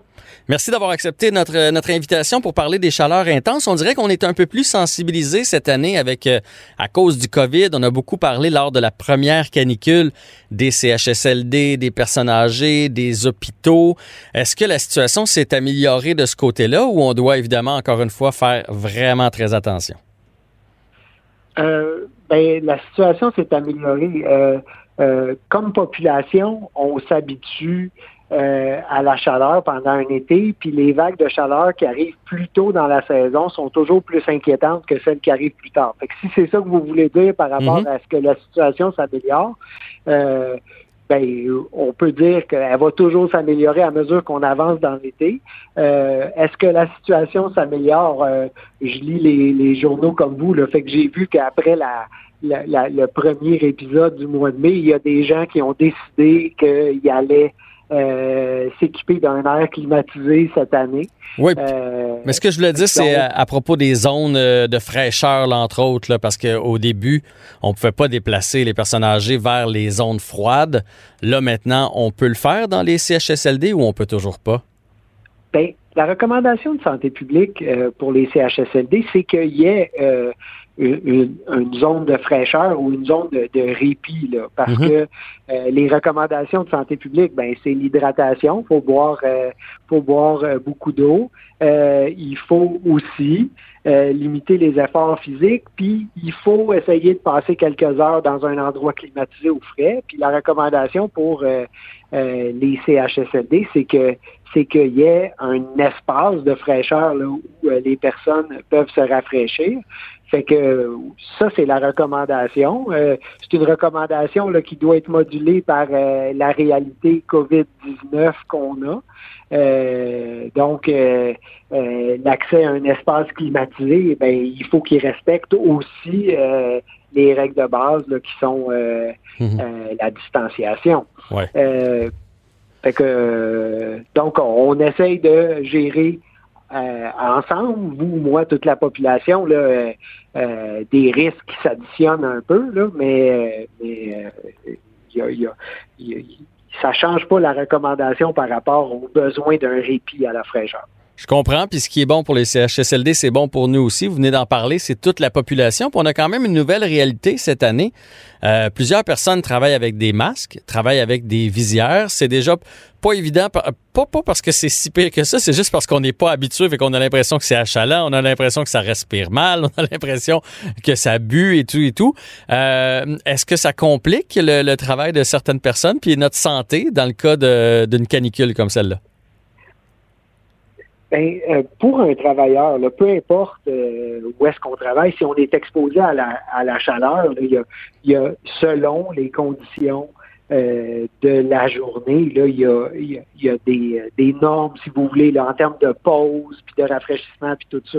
Euh, est-ce que est-ce que le port d'un équipement de protection complet fait augmenter le besoin d'hydratation puis puis de répit, euh, oui. Euh, mais euh, puis justement, cette hydratation-là, ce répit-là, c'est pour prévenir des conséquences. Mm-hmm.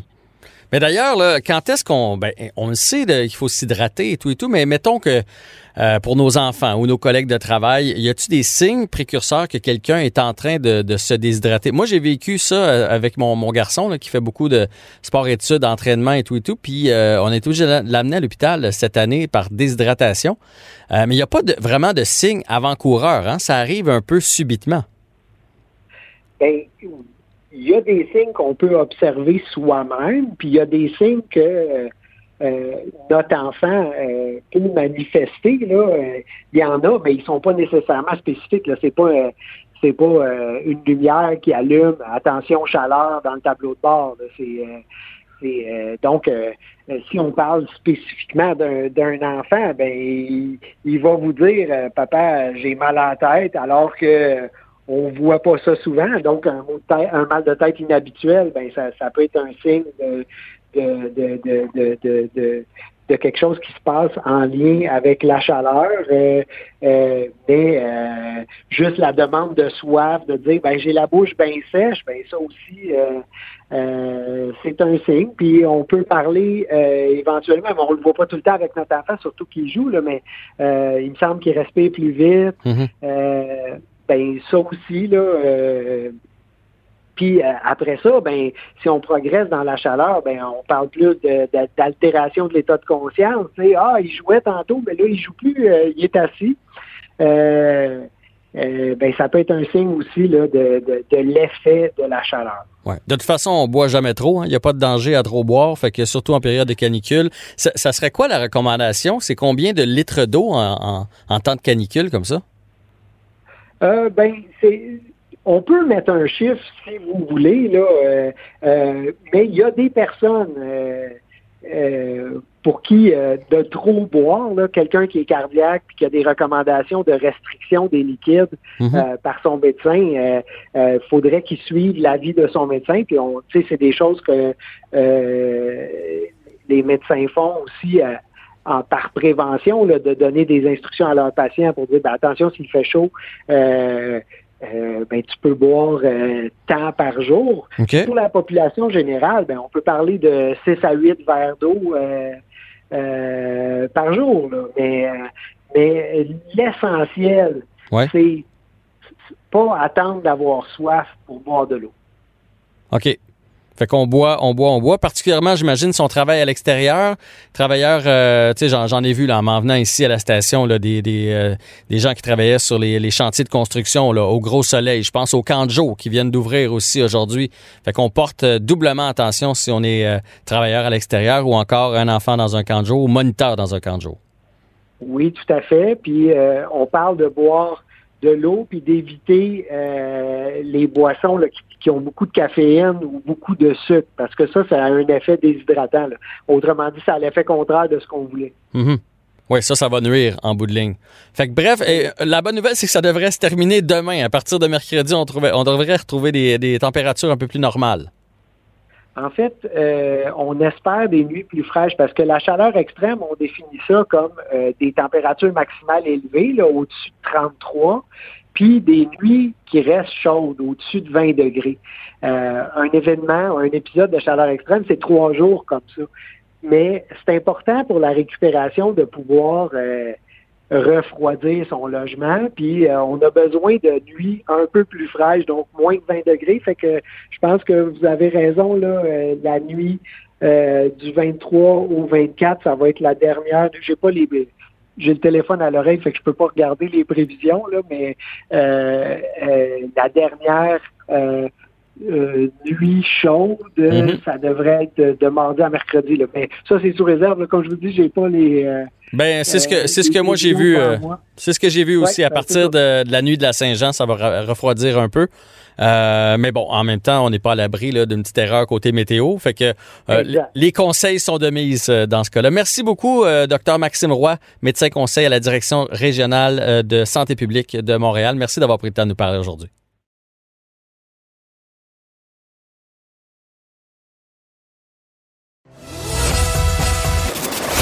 Jean-François Barry. Un retour à la maison aussi rafraîchissant que votre air climatisé dans le tapis. Cube Radio. Un été pas comme les autres.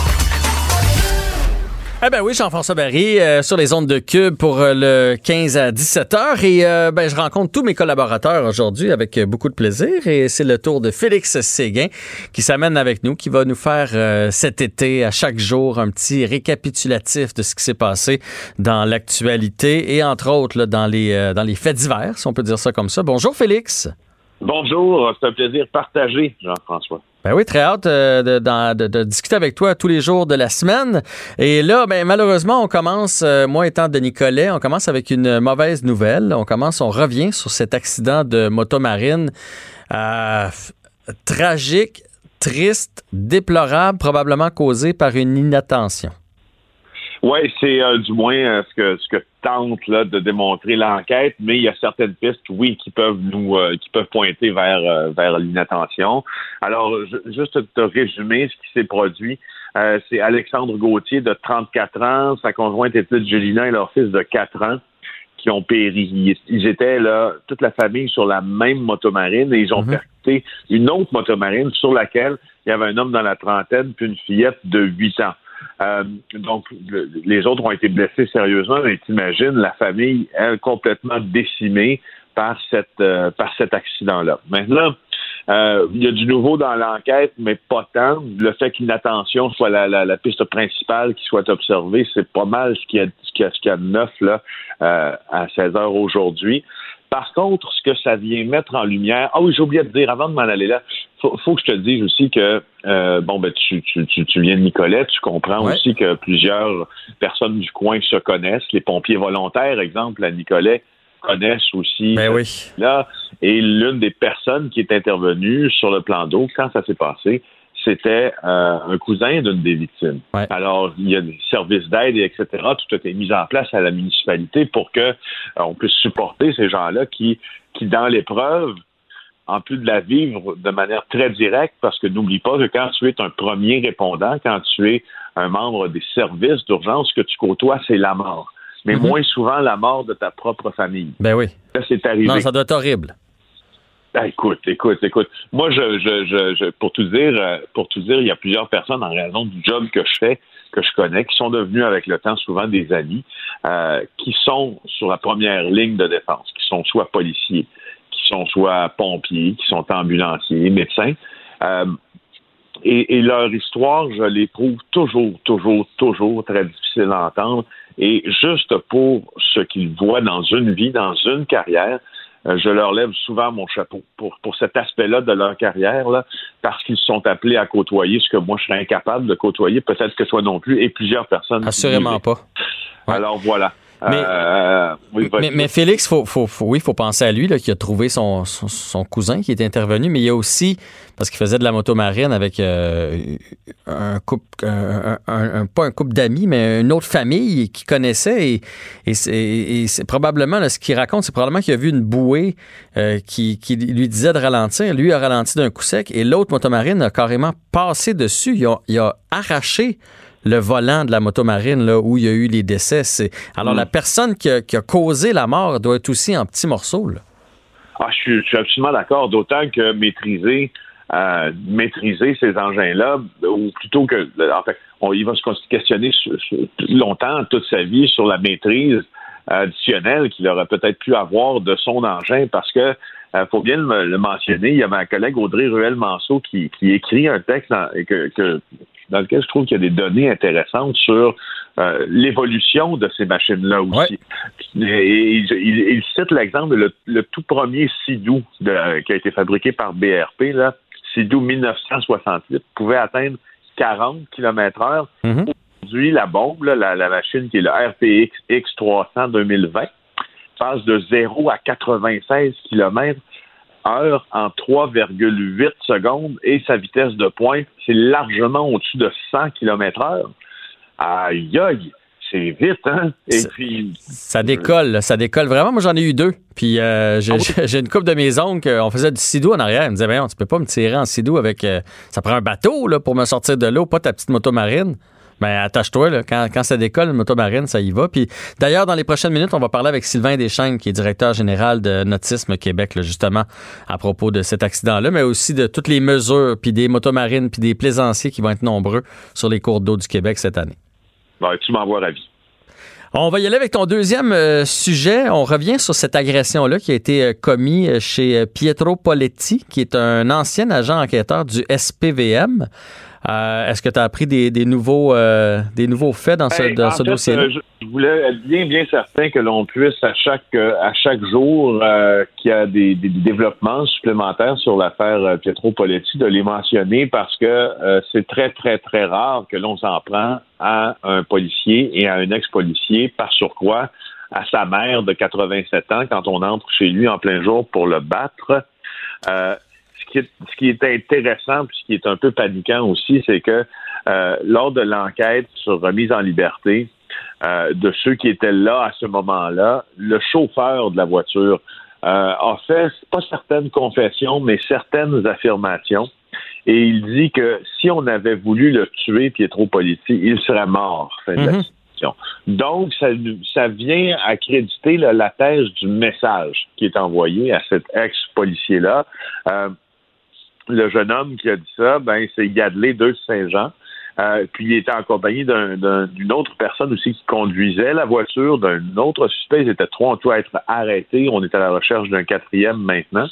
Le suspect, lui, qui conduisait la voiture de fuite, il avait des problèmes de drogue énormes. Donc, lui, ce qu'il fait dans la vie, c'est qu'on lui demande de conduire une voiture. Il conduit une voiture. Il pose pas de questions. Les autres, les trois autres qui étaient dans la voiture, deux qui ont été accusés, plus un autre recherché, c'est eux qui ont vraiment été engagés pour commettre le méfait.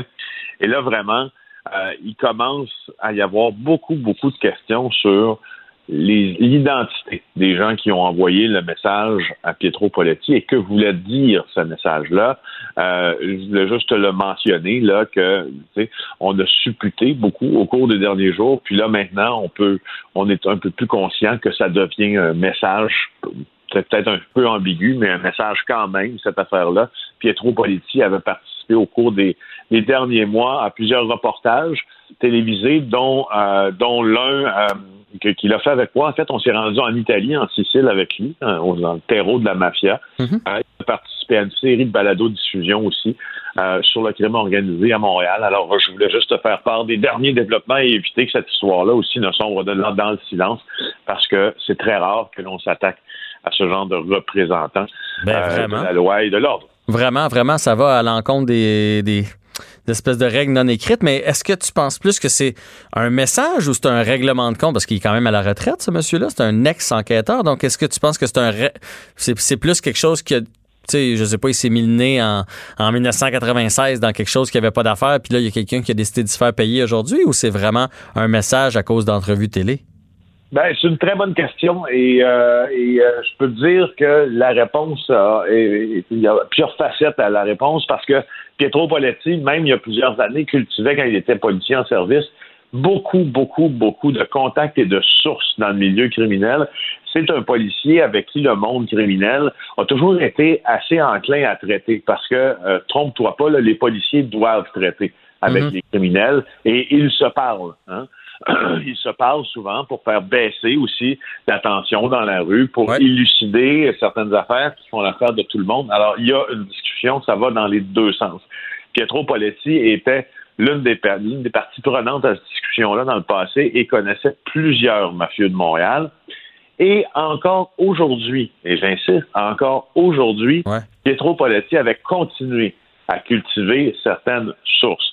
Alors, est-ce qu'il peut s'agir de ça? Est-ce qu'on pourrait être en train de lui dire que ce serait le temps euh, d'arrêter justement de cultiver ces sources-là dans le milieu interlope? Est-ce que, est-ce que le message, est-ce qu'il aurait entendu quelque chose qu'il n'aurait pas dû entendre aussi? Ça fait partie des possibilités. En tout cas, je crois qu'il est mieux de se tenir tranquille pour euh, les prochaines semaines. Les entrevues, euh, hein? Il va, va peut-être en donner un petit peu moins. on- pense qu'on ne lui offrira même pas la possibilité d'en faire. On va le laisser se reposer et sa mère aussi. C'est une sage décision. Ben, euh, si tu as d'autres euh, développements dans ce, dans, dans ce domaine-là, pour ce sujet-là, tu nous en parleras dans les euh, prochains jours, mon cher Félix. Jean-François Barry. Entendez aujourd'hui les sujets de demain. Cube Radio. On va revenir sur cet euh, triste accident de motomarine du côté de Nicolet. On le sait, un homme, sa femme et son fils euh, ont péri dans cet accident-là, probablement causé par une distraction. Bon, on va pas revenir sur, euh, sur les causes et tout et tout. Il y a des enquêtes qui sont en train de se faire et on va sûrement en, en- en apprendre un peu plus dans les prochains jours. Puis on vient d'en parler de toute façon avec Félix Séguin, mais on va plus s'attarder au côté nautique, au plan d'eau du Québec aux bateaux, aux motomarines, aux kayaks, aux bateaux à voile, euh, tout ce que vous voulez, aux chaloupes à moteur, euh, il, il y a trop d'accidents chaque année. Et moi, malheureusement, j'ai l'impression qu'il va en avoir encore plus cette année puisqu'on va passer notre été au Québec. On va, on- il fait beau, il fait chaud, on a envie d'aller sur les plans d'eau. Apparemment, les motomarines, c'est, c'est, en rupture de stock dans bien des places, de même que les motos, parce que les gens se sont dit, bon, mais qu'est-ce qu'on fait cet été? On va faire ça. Euh, peu de gens vont pouvoir traverser du côté des, des États-Unis pour aller euh, faire euh, amener leur bateau là-bas et faire du bateau là-bas. On va en discuter avec Sylvain Deschênes, qui est directeur général du côté de Nautisme Québec. Bonjour, Monsieur Deschênes. Bonjour, M. Baril, ça va bien? Ça va bien et vous? Très bien. Est-ce que vous me trouvez trop euh, pessimiste, fataliste? Non, non, non. Vous êtes d'accord avec moi que ça, ça risque d'être une année spéciale? Ben, j'espère que non.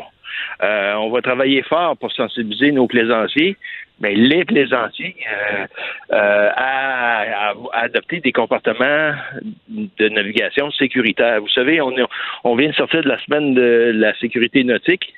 On a eu quand même l'année dernière, on a eu 18 morts qui- du côté de la plaisance qui auraient pu être évitées.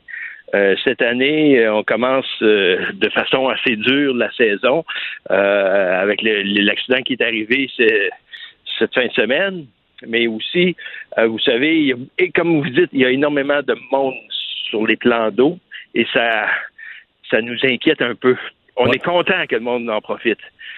Mais on sait qu'il y, a, qu'il y a des problèmes de cohabitation déjà actuellement euh, de sensibilisation. Il y a beaucoup de nouveaux plaisanciers ou de plaisanciers qui n'ont pas fait de la plaisance les dernières années, qui sont donc de retour, mais qui ont peut-être oublié les règles de navigation et les bons comportements de, de cohabitation sur les plans d'eau.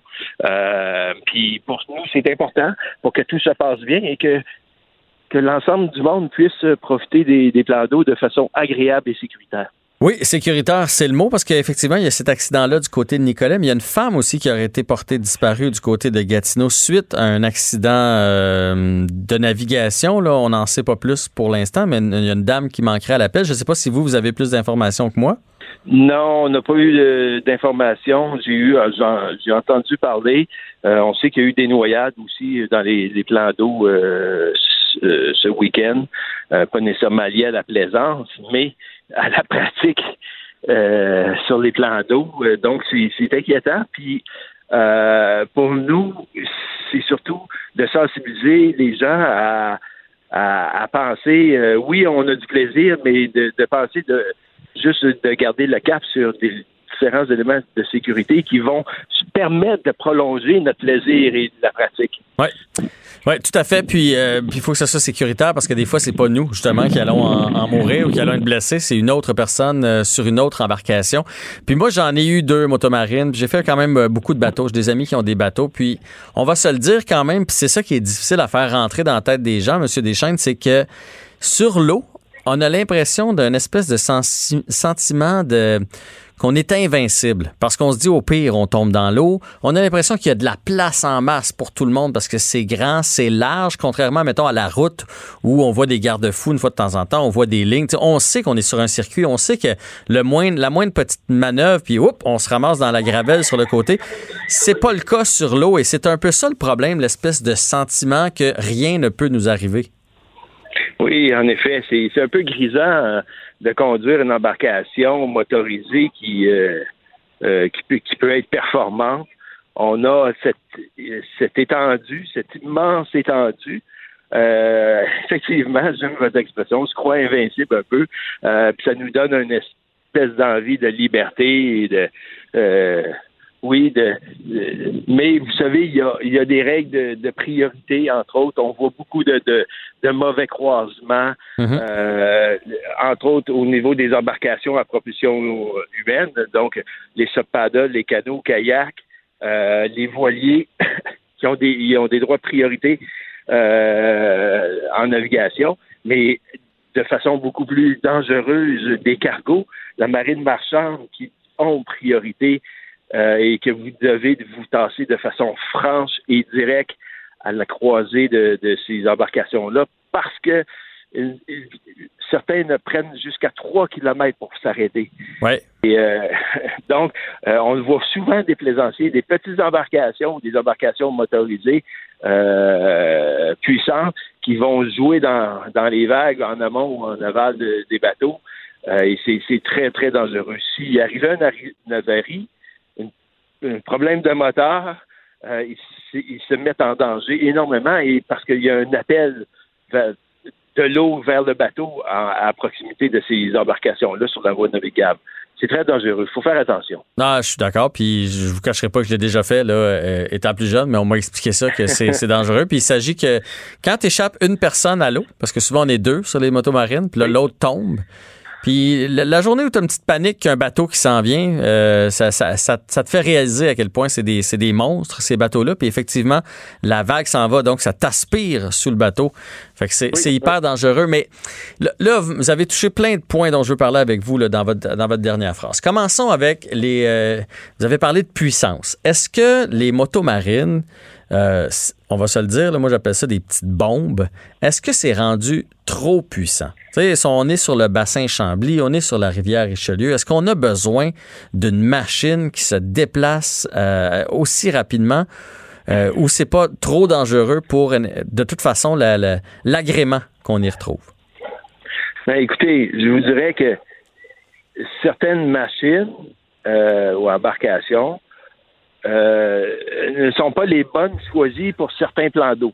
Euh, mhm. Oui, ils vont, ils peuvent aller très vite. Et vous savez que euh, une moto, puis ce n'est pas que les motos marines. Hein, vous savez, toute embarcation motorisée, lorsqu'on parle de puissance, puis des à, gros moteurs, gros cylindrés, euh, c'est pas nécessairement nécessaire sur des petits plans d'eau ou des voies navigables. Le canal de Chambly, le, canal, la rivière Richelieu sont des, euh, des rivières euh, quand même étroites et euh, le va-et-vient des gros, des gros bateaux ou qui, des, bateaux qui font de, de, grosses vagues, pas nécessairement avec la vitesse. Hein. C'est pas nécessairement avec la vitesse que les bateaux. Souvent, un bateau qui va moins vite va faire de plus grosses vagues, mais il faut faire attention, avoir un comportement de, de bonne cohabitation. Euh, les, les, quais en rive, euh, l'érosion des rives, les, les, gens à pagaie euh, sont très sensibles aux vagues causées par les, les bateaux à moteur. Donc, il faut agir de façon raisonnable et en considération avec les autres usagers des, des plans d'eau. En passant, on est responsable de cette vague. Il y a eu de la jurisprudence de ça, de, de ah oui, hein? Euh, d'établi et euh, il y a eu des causes que euh, que le, capitaine a été trouvé responsable des causes et des des pertes et des dommages causés à à, la vague qu'il faisait sur son bateau. Ouais, je, comprends. Puis il faut se dire que sur ce genre de plan d'eau-là, puis il y en a plein au Québec, c'est que c'est ça, tu vas avoir quelqu'un en kayak, tu vas avoir un pêcheur en chaloupe, tu vas avoir le gros bateau, tu vas avoir le ponton, puis tu vas avoir la motomarine qui passe à travers tout ça. Fait que ça, ça fait beaucoup de vitesses différentes, beaucoup de gens qui ont des buts, des attentions euh, qui vont pas nécessairement dans la même direction. Vous savez, il y a des grands plans d'eau où est-ce que, oui, la vitesse peut, euh, peut être, euh, bon, euh, toute proportion gardée, faite dans des endroits où est-ce que qu'il y a peu de personnes et qu'il y a, qu'il y a la place pour le faire. Mais de plus en plus, des, des, des, plans d'eau qui sont très achalandés, de multiples embarcations, mais il faut faire attention. Il faut, à- aux, différents usagers. Parce que une vague va très loin, vous savez. Ouais, ouais, ouais. Ah, oui. La portée de la vague est immense. Euh, et même euh, lorsqu'elle finit, elle revient. Oui, totalement. C'est un, un va-et-vient. Ça va dans les deux sens parce que c'est la plus le fun des fois celle qui revient pour aller la, la sauter un peu en motomarine. Mais, euh, mais je me suis aussi déjà retrouvé d'une chaloupe ou d'un kayak pour comprendre c'était quoi le, le danger de la vague de la motomarine. Euh, moi, je, je l'ai mon. que la bateau marine, vous savez, qui fait. Non, non, ben, vous avez bien raison. Non. Les bateaux aussi en font beaucoup. Oui. C'est pas- oui, puis, puis, euh, c'est, juste euh, certains comportements. Euh, faire de la vague euh, au milieu d'un plan d'eau qui dérange personne, c'est pas un problème, vous savez. Totalement. Faire du wake, du wakeboard euh, sous, en arrière d'un bateau, de, de- à un endroit approprié, c'est tout à fait plaisant et ça nuit à personne. Ah, moi, il n'y a rien que je trouve plus plaisant que de faire du ski nautique. Là. Ça, je suis bien d'accord avec vous. Mais en même temps, il faut être conscient, surtout que les nouveaux modèles de bateaux que- qui permettent de faire du surf, là, qui, donc qui font une grosse, oui, grosse, oui. grosse, grosse vague, ben, il faut être conscient des autres, évidemment, alentour. Est-ce Et la que. profondeur aussi, parce que si vous n'êtes pas dans un plan d'eau assez profond, ça relève le fond et ça, ça nuit beaucoup à l'écosystème. euh, est-ce que c'est trop euh, facile d'obtenir son permis de, de, pour aller naviguer? C'est, en ligne que ça se fait, là. C'est pas des grands, grands cours. Ben, il y a certains de nos partenaires, comme les escadrilles ma- marines, qui font des cours de deux jours, mais sinon, la plupart des plaisanciers prennent la carte de compétences de Transport Canada en ligne. Et oui, effectivement, c'est cette carte de compétences-là, euh, nous- nous- on est partenaire beaucoup avec le Transport Canada et on nous l'a dit, c'est pour régler beaucoup les navigations sur des plans d'eau fermés, euh, des lacs, euh, où est-ce qu'il n'y a même pas de bouée. Sur les voies navigables, euh, sur des embarcations motorisées, bien motorisées, euh, nous trouvons que la carte de compétences est, est très, est très, est trop accessible. Puis C'est, pas de l'accessibilité, c'est la, euh, elle est donnée facilement, puis on croit qu'un un cours pratique de quelques heures serait très performant au niveau de la sécurité et, des- et donnerait aux, aux plaisanciers des comportements plus appropriés euh, et plus sécuritaires euh, et de, de meilleurs. De meilleurs outils, puis ça montrait le, le- le sérieux de la chose aussi. oui, mais vous savez, changer une loi pour Transport Canada, c'est- du costaud là. C'est, Uh-huh. euh, fait qu'on en parle déjà depuis euh, quelques années, mais c'est pas euh, c'est pas demain que ça, sera fait. Mais de plus en plus, on a nos des écoles, euh, des écoles qui à la base faisaient beaucoup des cours de pour les voiliers, des cours pratiques euh, pour les vo- voiliers. euh, transforment ces cours-là et amènent des, des, des cours élémentaires pour les plaisanciers à moteur, pour leur apprendre les rudiments euh, de la navigation. Vous savez, les bouées, euh, les droits de passage, les priorités de passage, les lumières, euh, les marées, les courants, l'accostage. Ouais, il faut. choses. oui. Il faut, ça prend ça. Ouais. Oui, J'ai oui. encore deux questions pour vous. Parce que là, on a parlé des, des permis qui sont trop faciles à avoir, mais moi, là, ma, ma fille, elle a un chum qui a 18 ans. Là. Il a son permis de conduire. Il peut se louer, une, se louer une motomarine demain matin puis se partir avec sans avoir aucune connaissance nautique. Oui, ça pour nous, c'est une problématique. Euh, c'est un checklist à remplir. Excusez-moi l'expression anglaise, là, Euh, mais c'est, ça. Euh, ils n'ont même pas besoin d'avoir la carte de compétences euh, nautiques. C'est un checklist qui rappelle les consignes de base et les, ce qu'on a besoin comme outil de, ben, pas de matériel de sécurité à bord. C'est euh, souvent, malheureusement, les locataires en plus, ne montrent pas les, les consignes. Je, connais plusieurs locataires qui vont prendre le temps de mont- monter, aller sur l'eau avec le, le plaisancier qui loue et lui montrer la conduite d'une motomarine et aussi les, les règles de base de navigation. Ouais. Là, on est correct. Ça, on, c'est on correct. va beaucoup plus loin. Mais ceux qui ne font que signer, prendre le dépôt sur la carte de crédit, prendre le paiement et rappeler l'heure de, de retour de la Oui. motomarine, écoutez, là, on a des, des problèmes parce que cette personne-là met sa vie en danger. Et parce que vous savez que la, la motomarine peut être dangereux pour quelqu'un qui ne sait pas le, Ah la oui. manœuvrer, Ouais. mais ça peut être dangereux pour les, les personnes alentours, autant pour elle que les personnes alentours. Totalement. Et en terminant, un petit mot sur l'alcool, parce que ça aussi, et là, c'est pas vraiment sur les motomarines, parce que c'est pas la place pour euh, avoir une canette dans les mains. Il y en a sûrement qui l'ont déjà fait, là, cela dit, mais, mais plus sur les bateaux, il y a, il y beaucoup d'alcool qui se boit sur, sur les bateaux, et dans ce temps-là, euh, on a le jugement euh, amoindri. Oui, ben vous savez, la, la responsabilité d'un capitaine est beaucoup plus grande qu'un conducteur automobile. Le capitaine est responsable de l'ensemble de ses passagers sur son embarcation. Euh, responsabilité civile, là, euh, reconnue par les, les- les codes de, de navigation. Euh, donc, c'est au capitaine de régir son bateau.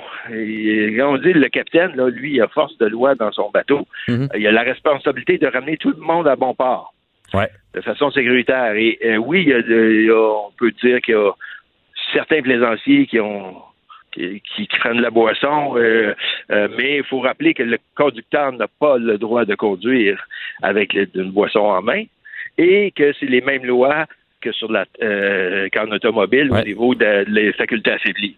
Mais c'est pas tout le monde qui sait ça. Il y a des gens qui pensent que sur l'eau, on a le droit de boire, mais c'est le même code de sécurité euh, que sur la route. C'est le même code, mais Ouais. les passagers ont le droit par contre. Ben oui, ça c'est sûr. Sinon, j'irais pas avec mon ami. c'est ça. Vous laissez conduire votre ami. Oui, oui. Non, mais euh, ben, c'était lui le bateau, de toute façon. Mais faut- bref, oui. on n'est on est pas là non plus pour dire à personne de se servir de leur bateau. Puis c'est Ben tellement agréable Ben d'être sur les plans d'eau au Québec. faut Mais profiter des plans d'eau. Oui. Puis nous, On a des superbes plans d'eau. Il faut juste se rappeler de le faire de façon sécuritaire et euh, agréable envers les différents usagers.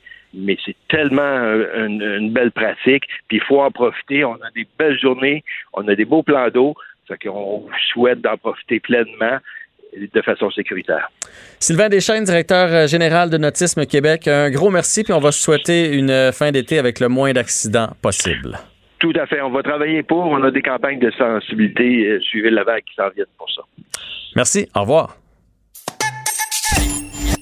Jean-François Barry. Entendez aujourd'hui les sujets de demain. Cube Radio. Un autre des réguliers dans notre équipe euh, du euh, s- euh, voyons, 5 à 7, du 15 à 17 heures. Il y a un 5 puis un 7, mais j'avais oublié le 1 avant. C'est François Lambert. Bonjour François. Salut Jean-François. Comment ça va? Ça va bien, merci. Ça va bien, Heureux merci. de travailler avec toi. Mais pareillement, pareillement, je pense que tu vas amener une belle dimension euh, dans cette équipe-là, dans cette, euh, dans ce show-là aussi, avec tes, euh, toutes tes connaissances, mais tes opinions aussi. Je pense que tu as, une opinion pas mal sur tout, François. Ben écoute, faut faire t'expliquer ça à tes amis. Puis tu travailles avec François Lambert. Lui, il a une opinion sur tout, je suis pas capable. Fait que... Ben, en fait, c'est un ou l'autre. C'est ou bien ou ben, lui, je l'aime beaucoup, ou bien effectivement, je, je- je l'ai entendu. Ah, lui, je suis pas capable. ben oui. Ben non, mais je l'entends tous les jours, moi aussi. Fait que... Mais, Mais bon, regarde, euh, je vis bien avec moi-même. Fait que c'est ça qui est important. ben, oui, euh, ben, allons-y Ma blonde avec. même. Ma blonde m'aime. Fait que tu sais, c'est- c'est ça l'important. Ben, moi, je ne demande qu'à être charmé, François.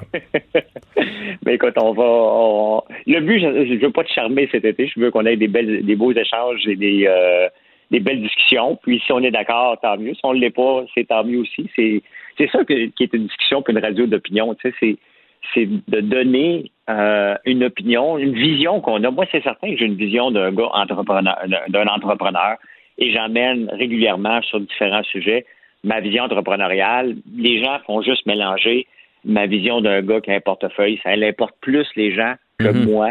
Ouais. Ça m'importe parce que je le sais pas. Puis avec euh, le crash qu'on a eu, la dernière chose que j'ai le goût d'aller voir, c'est bien mes placements à la bourse, que je n'irai pas voir. Je l'avais annoncé euh, au début de la pandémie, lorsque ça a tombé, que je n'irai pas voir mes placements avant 2025. Et à date, je tiens, euh, je tiens le coup et j'ai pas le goût d'aller les voir non plus parce que on va avoir euh, tout un, euh, on va avoir du rock and roll dans les prochains mois, années sur le marché boursier définitivement. Non, ça c'est clair, mais ça peut rassurer les gens, parce que moi j'aime bien suivre la bourse aussi, puis euh, j'ai aussi des placements, probablement beaucoup moins que toi, mais, mais j'en ai. Et on a quand même, euh, coupé du, du plus que la moitié la perte qui a été faite, hein, quand même. Fait que, fait que oui, oui, ça va avoir beaucoup descendu, mais euh, ça sera peut-être pas l'apocalypse euh, annoncé, surtout si votre euh, votre conseiller financier a su réinvestir aux bons endroits. Disons ça comme ça. Oui, ben c'est, évident. Moi, je faisais du day trading, euh, donc je, je tradais à tous les jours plusieurs fois, six, sept fois par jour, et c'est quelque chose qui m'a toujours passionné. Euh, mais, euh, mais la réalité, c'est que le marché boursier, en ce moment, vit sur, du, vit sur de l'air. Hein? De l'air injecté soit par la Fed aux États-Unis ou les gouvernements ici qui ont pompé de l'argent pour aplatir la courbe économique. Hein? Parce qu'on a parlé beaucoup de la, de la courbe euh, de la pandémie, de, de, faire attention, de porter des masques, la, de, la distanciation sociale. Mais les gouvernements font la même chose. À 230 milliards au Canada, ouais. on, on compte même plus aux États-Unis et sans compter, ici, on vient d'avoir le, le, une mise à jour économique donc de 15 milliards dans le trou. Euh, on a mis beaucoup d'argent dans le marché justement pour que l'économie continue à rouler. Combien d'argent qu'on va devoir mettre? Honnêtement, on se le souhaite, là. On se souhaite que l'économie, elle a juste toussé. Euh, mais là, on va commencer à voir la vraie réalité à partir du mois d'août. Parce que regarde, les centres d'achat sont ouverts en ce moment. Mais il n'y a pas de monde. Euh, est-ce qu'il n'y a pas de monde? Donc, euh, est-ce que le monde euh, va recommencer à magasiner? C'est ce qu'on sent dans le marché, c'est que les gens euh, vont se déplacent pour aller vraiment acheter ce qu'ils ont besoin. Donc, il n'y a plus de flonnage, il n'y a pas de d'achat impulsif, il n'y a pas de... Donc, est-ce que c'est suffisant? Puis, d'un autre côté, on voit que euh, l'économie du commerce de détail a peu d'impact sur l'économie mondiale. Hein? On pense tout le temps, parce qu'on en parle, parce que c'est visible, des centres Mhm, d'achat, mhm. qui, les magasins qui ferment, mais au point de vue économie, lorsqu'on regarde le, ren- le- le- le- justement le retour de la bourse, alors que le, magasin, le marché du retail est vraiment à terre, il faut se le dire, Ouais. euh, la bourse, le marché économique mondial va super bien. Donc, ça m'a fait réaliser que ce qu'on voit de nos yeux n'est pas ce qui fait rouler l'économie. Tu sais, c'est- ce qui fait rouler l'économie, c'est autre chose. Il y a beaucoup de, de services.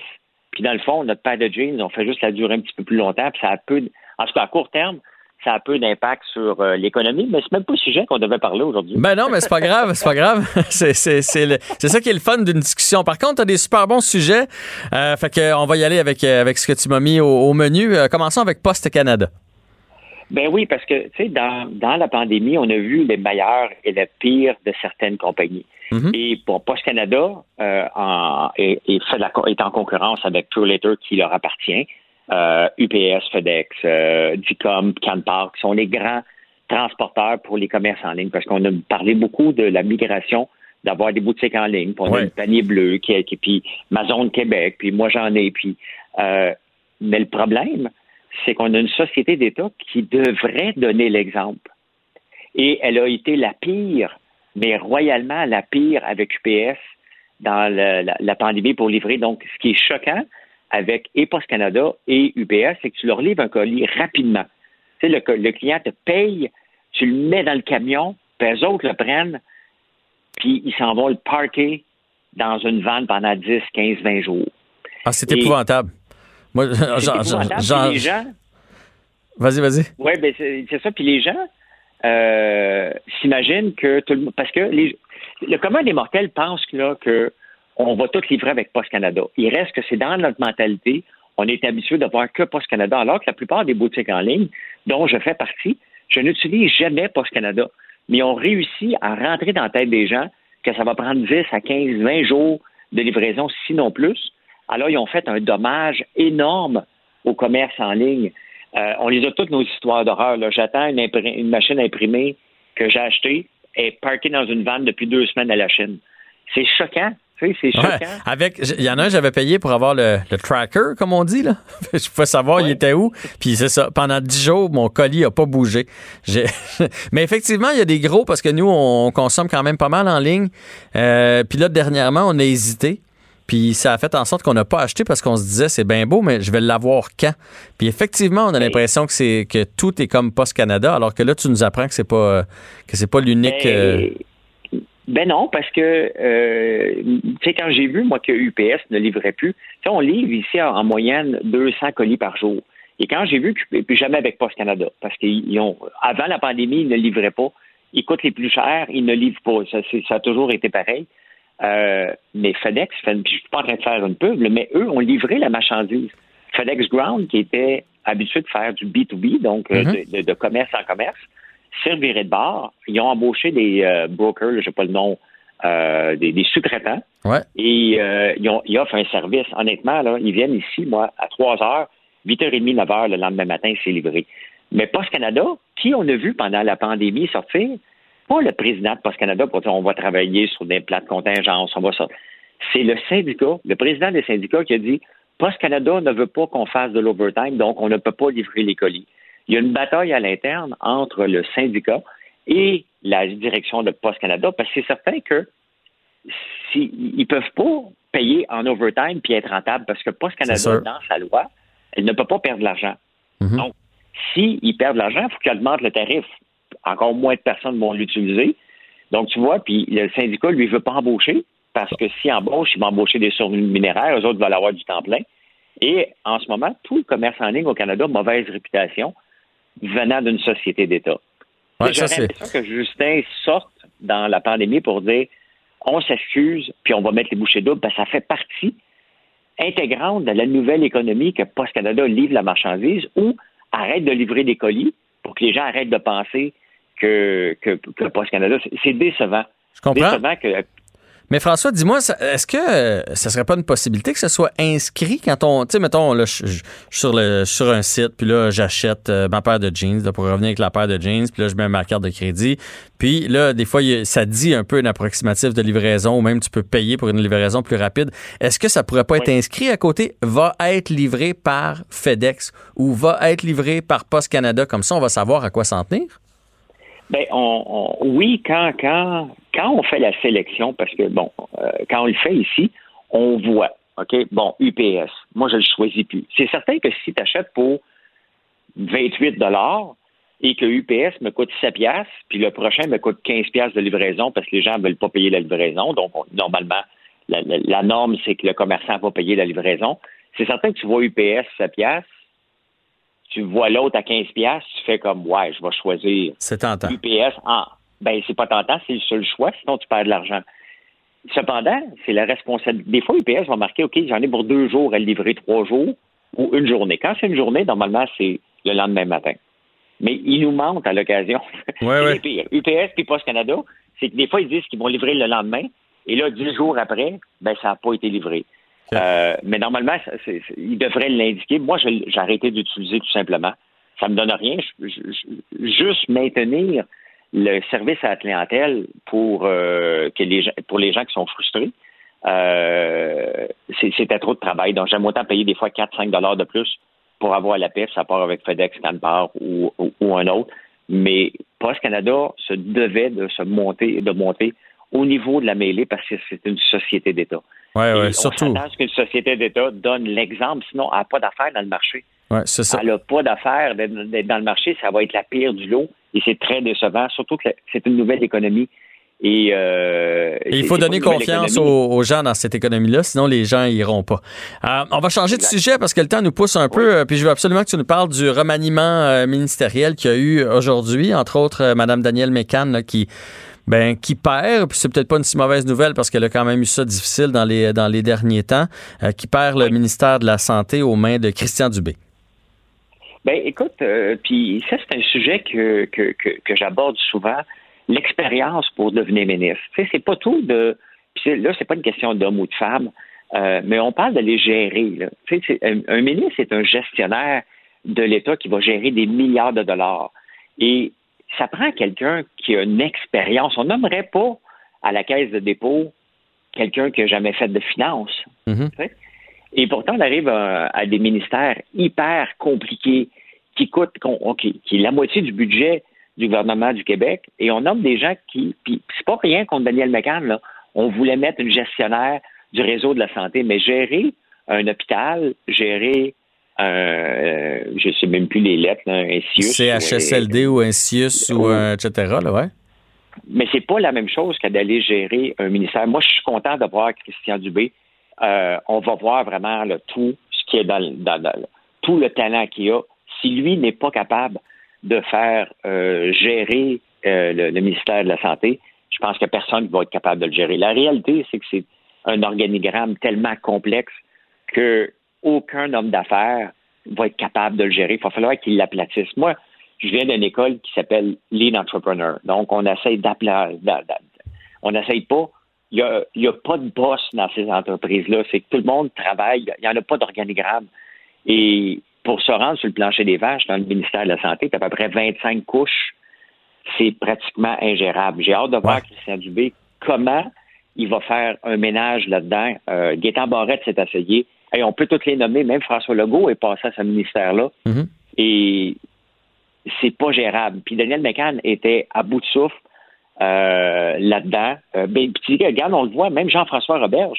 Jean-François Roberge n'a pas sauté, mais il n'a pas livré la marchandise non plus. Ah, moi, je suis très Et surpris de voir que, que lui a gardé son poste. Euh, Marguerite Blais aussi, qui a, qui a essuyé beaucoup de critiques. Les deux sont encore en selle. Ben exactement. Donc, tu sais, mais sauf que peux pas tout re- remanier, euh, re- re- faire un remaniement avec tout le monde. Mais on le voit que, c'est dans les crises qu'on voit les grands leaders. Dans toutes les grandes crises, on voit ceux qui sont capables de s'élever de la mêlée. Et on a vu, regarde, un exemple, une parenthèse, Justin Trudeau s'est effondré complètement dans, dans cette pandémie-là. François Legault s'est euh, levé. levé. Euh, euh, ben oui, on a confiance. Il nous a- on, on l'a cru, hein. Euh, on reste que Montréal était la pire ville, euh, Québec était la pire province, et euh, mais on a cru euh, François Legault, puis on le croit encore. Donc, c'est compliqué gérer des ministères, c'est compliqué gérer des organigrammes aussi gros que ça. Ça prend une main de fer. Euh, a essayé, ça n'a pas marché, mais il a, il a vraiment brossé la cage. Est-ce que Christian Dubé va être capable de mettre de l'ordre là-dedans sans trop dépenser? Parce que le problème, là, c'est que là, les infirmières veulent leur augmentation de salaire parce Ouais, que ouais. les préposés aux bénéficiaires l'ont eu. Les syndicats sont déjà dans le dos de tout le monde. Ils font des sorties dans les radios. C'est certain que tu vas les interviewer probablement cette semaine Mhm, ou la mhm. semaine prochaine. Mhm. C'est non-stop qui sont en train de pousser pour tirer à couverte sur leur bord aussi. Donc, il va falloir qu'ils gèrent ça. Mais j'aime Christian Dubé. C'est un, un homme qui est calme. Tu l'écoutes, puis il est rassurant. Donc, euh, j'ai j'ai hâte de voir ça, un peu comme Éric Girard, ministre des Finances. On a tout un ministre des Finances ici au, au Québec. Là. On l'écoute parler, là, puis il n'a pas peur de dire, regarde, on est dans le trou, puis voici ce qu'on va faire, puis voici les scénarios qu'on tient compte. Moi, je l'écoutais à la radio la semaine passée, puis j'ai fait comme, wow, être ministre des Finances, c'est exactement comment, euh, comme lui que je voudrais être. Là. Tu sais, si c'était Ouais, ouais. une idole de, de, de, ministre des Finances, je pense qu'on l'a. Et j'ai hâte de voir Sonia Lebel. Sonia Lebel, elle tapait du pied, elle voulait avoir du galon, elle en a en ce moment. Euh, c'est quelque chose. Elle aller s'en va présidente trésor, euh, du euh, Conseil du Trésor. Et là, il va falloir qu'elle montre tout son tact qu'elle a. Mais bon, on le veut aller à la commission Charbonneau. On va voir si elle est capable de, de répéter ça une deuxième fois. Je trouve ça intéressant ce qui, ce qui se passe et que François Legault n'hésite pas à, à- à remanier ses cartes régulièrement. Tu on l'a vu avec Marie-Chantal Chassé, là. Ça n'a pas pris de temps. Là. Il a bien vu qu'elle s'en allait à l'abattoir, tu l'a tassé de là en deux temps, trois mouvements. Fait que j'aime François Legault qui est capable de porter Ouais. ses culottes et de dire, puis tu sais, ça ne l'empêche pas d'en refaire un autre dans un mois ou dans deux mois si, euh, si un des autres ministres euh, fait pas, ne livre pas la fait pas le travail. Mais de toute façon, c'était le bon moment de le faire parce qu'il faut se préparer pour l'automne, advenant le cas qu'il y ait une autre euh, crise. Puis euh, François, on va garder ton troisième sujet pour demain, OK? Parce que là, le- Parfait. on a tout pris le temps, puis il y a Alex qui nous attend au retour. Jean-François Barry. Le seul retour qui vous fait sentir en vacances, Même dans le trafic. Cube Radio. Eh bien, c'est le moment euh, détente de l'émission. On va aller retrouver euh, Alex Dufresne. Bonjour, Alex. Allô? Ça va? Ça va bien, et toi? Est-ce que vous m'entendez bien? Oui, oui, mais on dirait que tu es un peu dans la station spatiale présentement. Hop là, et attends. Non, non, non, on voulait pas que tu partes. C'est c'est juste, c'est juste plus écho. C'est juste un peu plus écho. C'est pas grave. Mais là, je m'entends, moi, là. Ça marche plus, là. Alex? Oui, j'entends tout le monde. J'entends tout le monde très bien. Oui. Est-ce que vous m'entendez? Euh, oui, on t'entend. Mais il faudrait que tu reviennes à ton plan euh, du Ok. départ. C'est bon, je suis à mon plan de départ. J'ai mes deux écouteurs dans les oreilles. C'est parce que je suis loin. Je suis à l'île verte, euh, au milieu du Saint-Laurent. Ben oui, je connais bien ça, l'île verte. C'est vrai? Ma blonde vient de. Je me suis marié même à Edmundston, au Nouveau-Brunswick. Alors, euh, quand on, quand on descend au Nouveau-Brunswick, ben, on croise euh, la pancarte qui dit île verte. Mais je peux pas dire que je connais bien le village, mais je connais la pancarte. En fait, c'est ça. Il y a le village de l'île verte qui s'appelle l'île verte, mais il y a l'île en face qui s'appelle en fait Notre-Dame des Sept Douleurs et qui porte très mal son nom parce que c'est vraiment une belle île, toute verte avec des fleurs et des baleines. Et c'est là que je suis en ce moment. Puis c'est drôle parce que tu parlais des feux tout à l'heure et en m'en venant hier, je suis passée par le Kamouraska et on ne voyait absolument rien sur euh, l'autoroute et sur la 132. Là, il y avait de la fumée partout. Ah ouais, hein? Mais qu'est-ce que tu fais sur l'île Ouais. verte? Tu fais quoi sur l'île? Je suis en vacances. Ah, ben bonnes vacances! Content de savoir que tu les passes avec nous. Alors, de quoi tu nous parles aujourd'hui, Alix? Ben écoute, Jean-François, euh, pour inaugurer cette, euh, cette nouvelle émission, cette nouvelle, collab- cette nouvelle collaboration d'été, je me suis dit qu'on ferait dans le positif. Hein? Oui. On a eu euh, un gros début de 2020 avec la pandémie. Tout le monde est fatigué, irritable, inquiet. On sort de l'hiver blanc comme des Tylenol avec un système immunitaire de schnout. Mais là, l'été arrive, puis on a besoin de bonnes nouvelles. On a besoin de soleil, puis d'amour, de joie, de rire, d'espoir. Hein? On a besoin de se, de se tenir par la main, d'allumer des bougies, de chanter Kumbaya, puis de se faire des câlins. Bien d'accord. masqué, à deux mètres, couvert de purée, puis tous dans ton coude, c'est un petit achou qui s'en vient. c'est pour ça que j'ai décidé de passer en revue pour vous les bonnes nouvelles de 2020 parce que je pense qu'on a besoin d'entendre un peu de beau puis de positif puis qu'on n'est plus capable des mauvaises nouvelles puis de la peur. Bon, on le sait déjà, l'économie est en péril, tous nos grands-parents sont morts, on a perdu nos jobs, notre premier ministre tous encore dans sa main. On le sait qu'on peut plus aller à Cancun quand il neige en mai, que les cinéparcs sont repartis, qu'on peut pas se frotter dans les festivals. On le sait qu'un masque en canicule, c'est chaud, que la délation entre voisins est revenue comme en 40, que les Français font des pique-niques comme d'habitude, puis que le beach club est fermé, alors les douchebags, ben, ils ont migré dans la nature et on en a même retrouvé dans les chutes à Rawdon, imagine-toi donc. On le sait que les dauphins sont pas revenus à Venise pour vrai, que la dinde noire fait encore des ravages, puis la baleine est morte. Mais il faut pas se décourager, Jean-François. Ça va bien aller. Oui, oui, oui, oui. Il n'y a pas juste. Il n'y a pas juste la pandémie dans la vie, hein. Il n'y a pas juste la COVID, la récession, les infirmières épuisées, puis les CHSLD. Regarde ce qu'il y a d'autre. Ouvre tes yeux. Plein de choses sont arrivées avant le virus. Puis c'est important de pas les oublier. Comme? Hein, en 2020, il y a eu plein d'autres affaires. Ben écoute, je te donne un exemple. On a quand même eu des crises de luxe en 2020 avant la crise de la COVID. là. C'est important de pas oublier ça. Les feux de forêt en Australie, hein, ça, on a-tu oublié ça? C'était de la bonne catastrophe, ça. Ah, ça compte. ouais. C'est pas de la petite crise de pacotille, là. On a eu euh, aussi les killer bees, hein, les frelons du Japon géants qui sont apparus en Amérique. On a eu les glissements de terrain en Norvège, l'accident ferroviaire en Inde, le déraillement du livre du, je vais le dire comme du monde, du Livraga en Italie, qui est un train qui qui a fait 31 blessés et deux morts, le déversement de pétrole en Russie, la fuite de gaz en Inde, la mort de George Floyd, les émeutes à Minneapolis. Il y a même la NASA qui prédit qu'un astéroïde gigantesque pourrait mettre fin à la civilisation humaine bientôt. Ah. On a les feux de forêt au Québec, ils ont sorti une suite au film Cats, puis Donald Trump va probablement se faire réélire. Bref, Jean-François, si le lundi était une année, ça serait probablement 2020. Oui, ça, ça s'annonce bien. euh, franchement, ça s'annonce bien pour être euh, l'année 2020. Elle va passer à l'histoire. Écoute, t'es là, Jean-François, t'es à la barre de cette nouvelle euh, frivole et festive émission d'été, puis je pense que c'est juste du positif et que les choses vont changer. hein. Une nouvelle source d'information est arrivée avec ton émission, puis ça, c'est une autre preuve que ça va bien aller. C'est sûr qu'on va s'ennuyer source d'information alternative hautement crédible, hein, comme Lucie Laurier puis les frères Tadros, parce que s'ils prennent des vacances cet été, qui va pouvoir nous dire la vérité sur Bill Gates, Mhm. le 5G, les reptiliens? Hein? Qui? On se le demande. On ne sait pas. Mais cessons de recenser des pensées négatives. C'est la plus belle saison de l'année et c'est le moment de se tourner vers le positif. Il faut s'enlever de la tête le fait que le Québec a remporté le palmarès des décès au pays. Hein? Il faut célébrer le fait qu'aujourd'hui, à date en tout cas, si je me trompe pas, il y a eu aucune mort liée à la COVID. Est-ce que c'est encore le cas dans la province? Aucune mort oui, hein? liée à la COVID. Oui. Fait que ça, party. Ça, c'est une nouvelle à célébrer. Et pour ce faire, je propose de revenir dans la joie sur les décès en 2020 qui ont marqué le monde des arts au Québec. En effet, cette année, on a dit au revoir à, on le sait, André Champagne, Yves Létourneau, Michel Rossignol, Monique Mercure, Jean-Marc Chaput et René Claude qui est décédé le 12 mai à l'âge de 80 ans.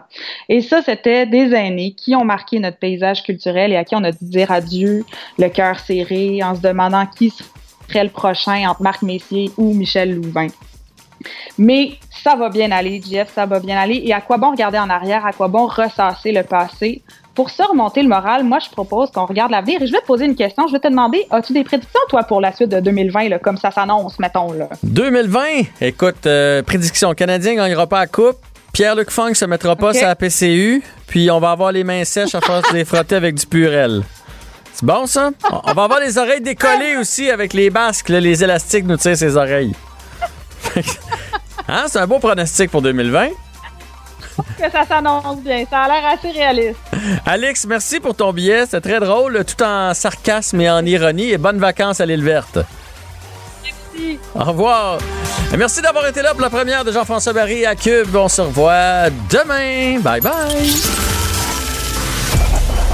Cette émission est maintenant disponible en podcast. Rendez-vous dans la section balado de l'application ou du site cube.radio pour une écoute sur mesure en tout temps. Cube Radio, autrement dit. Et maintenant, autrement écouté.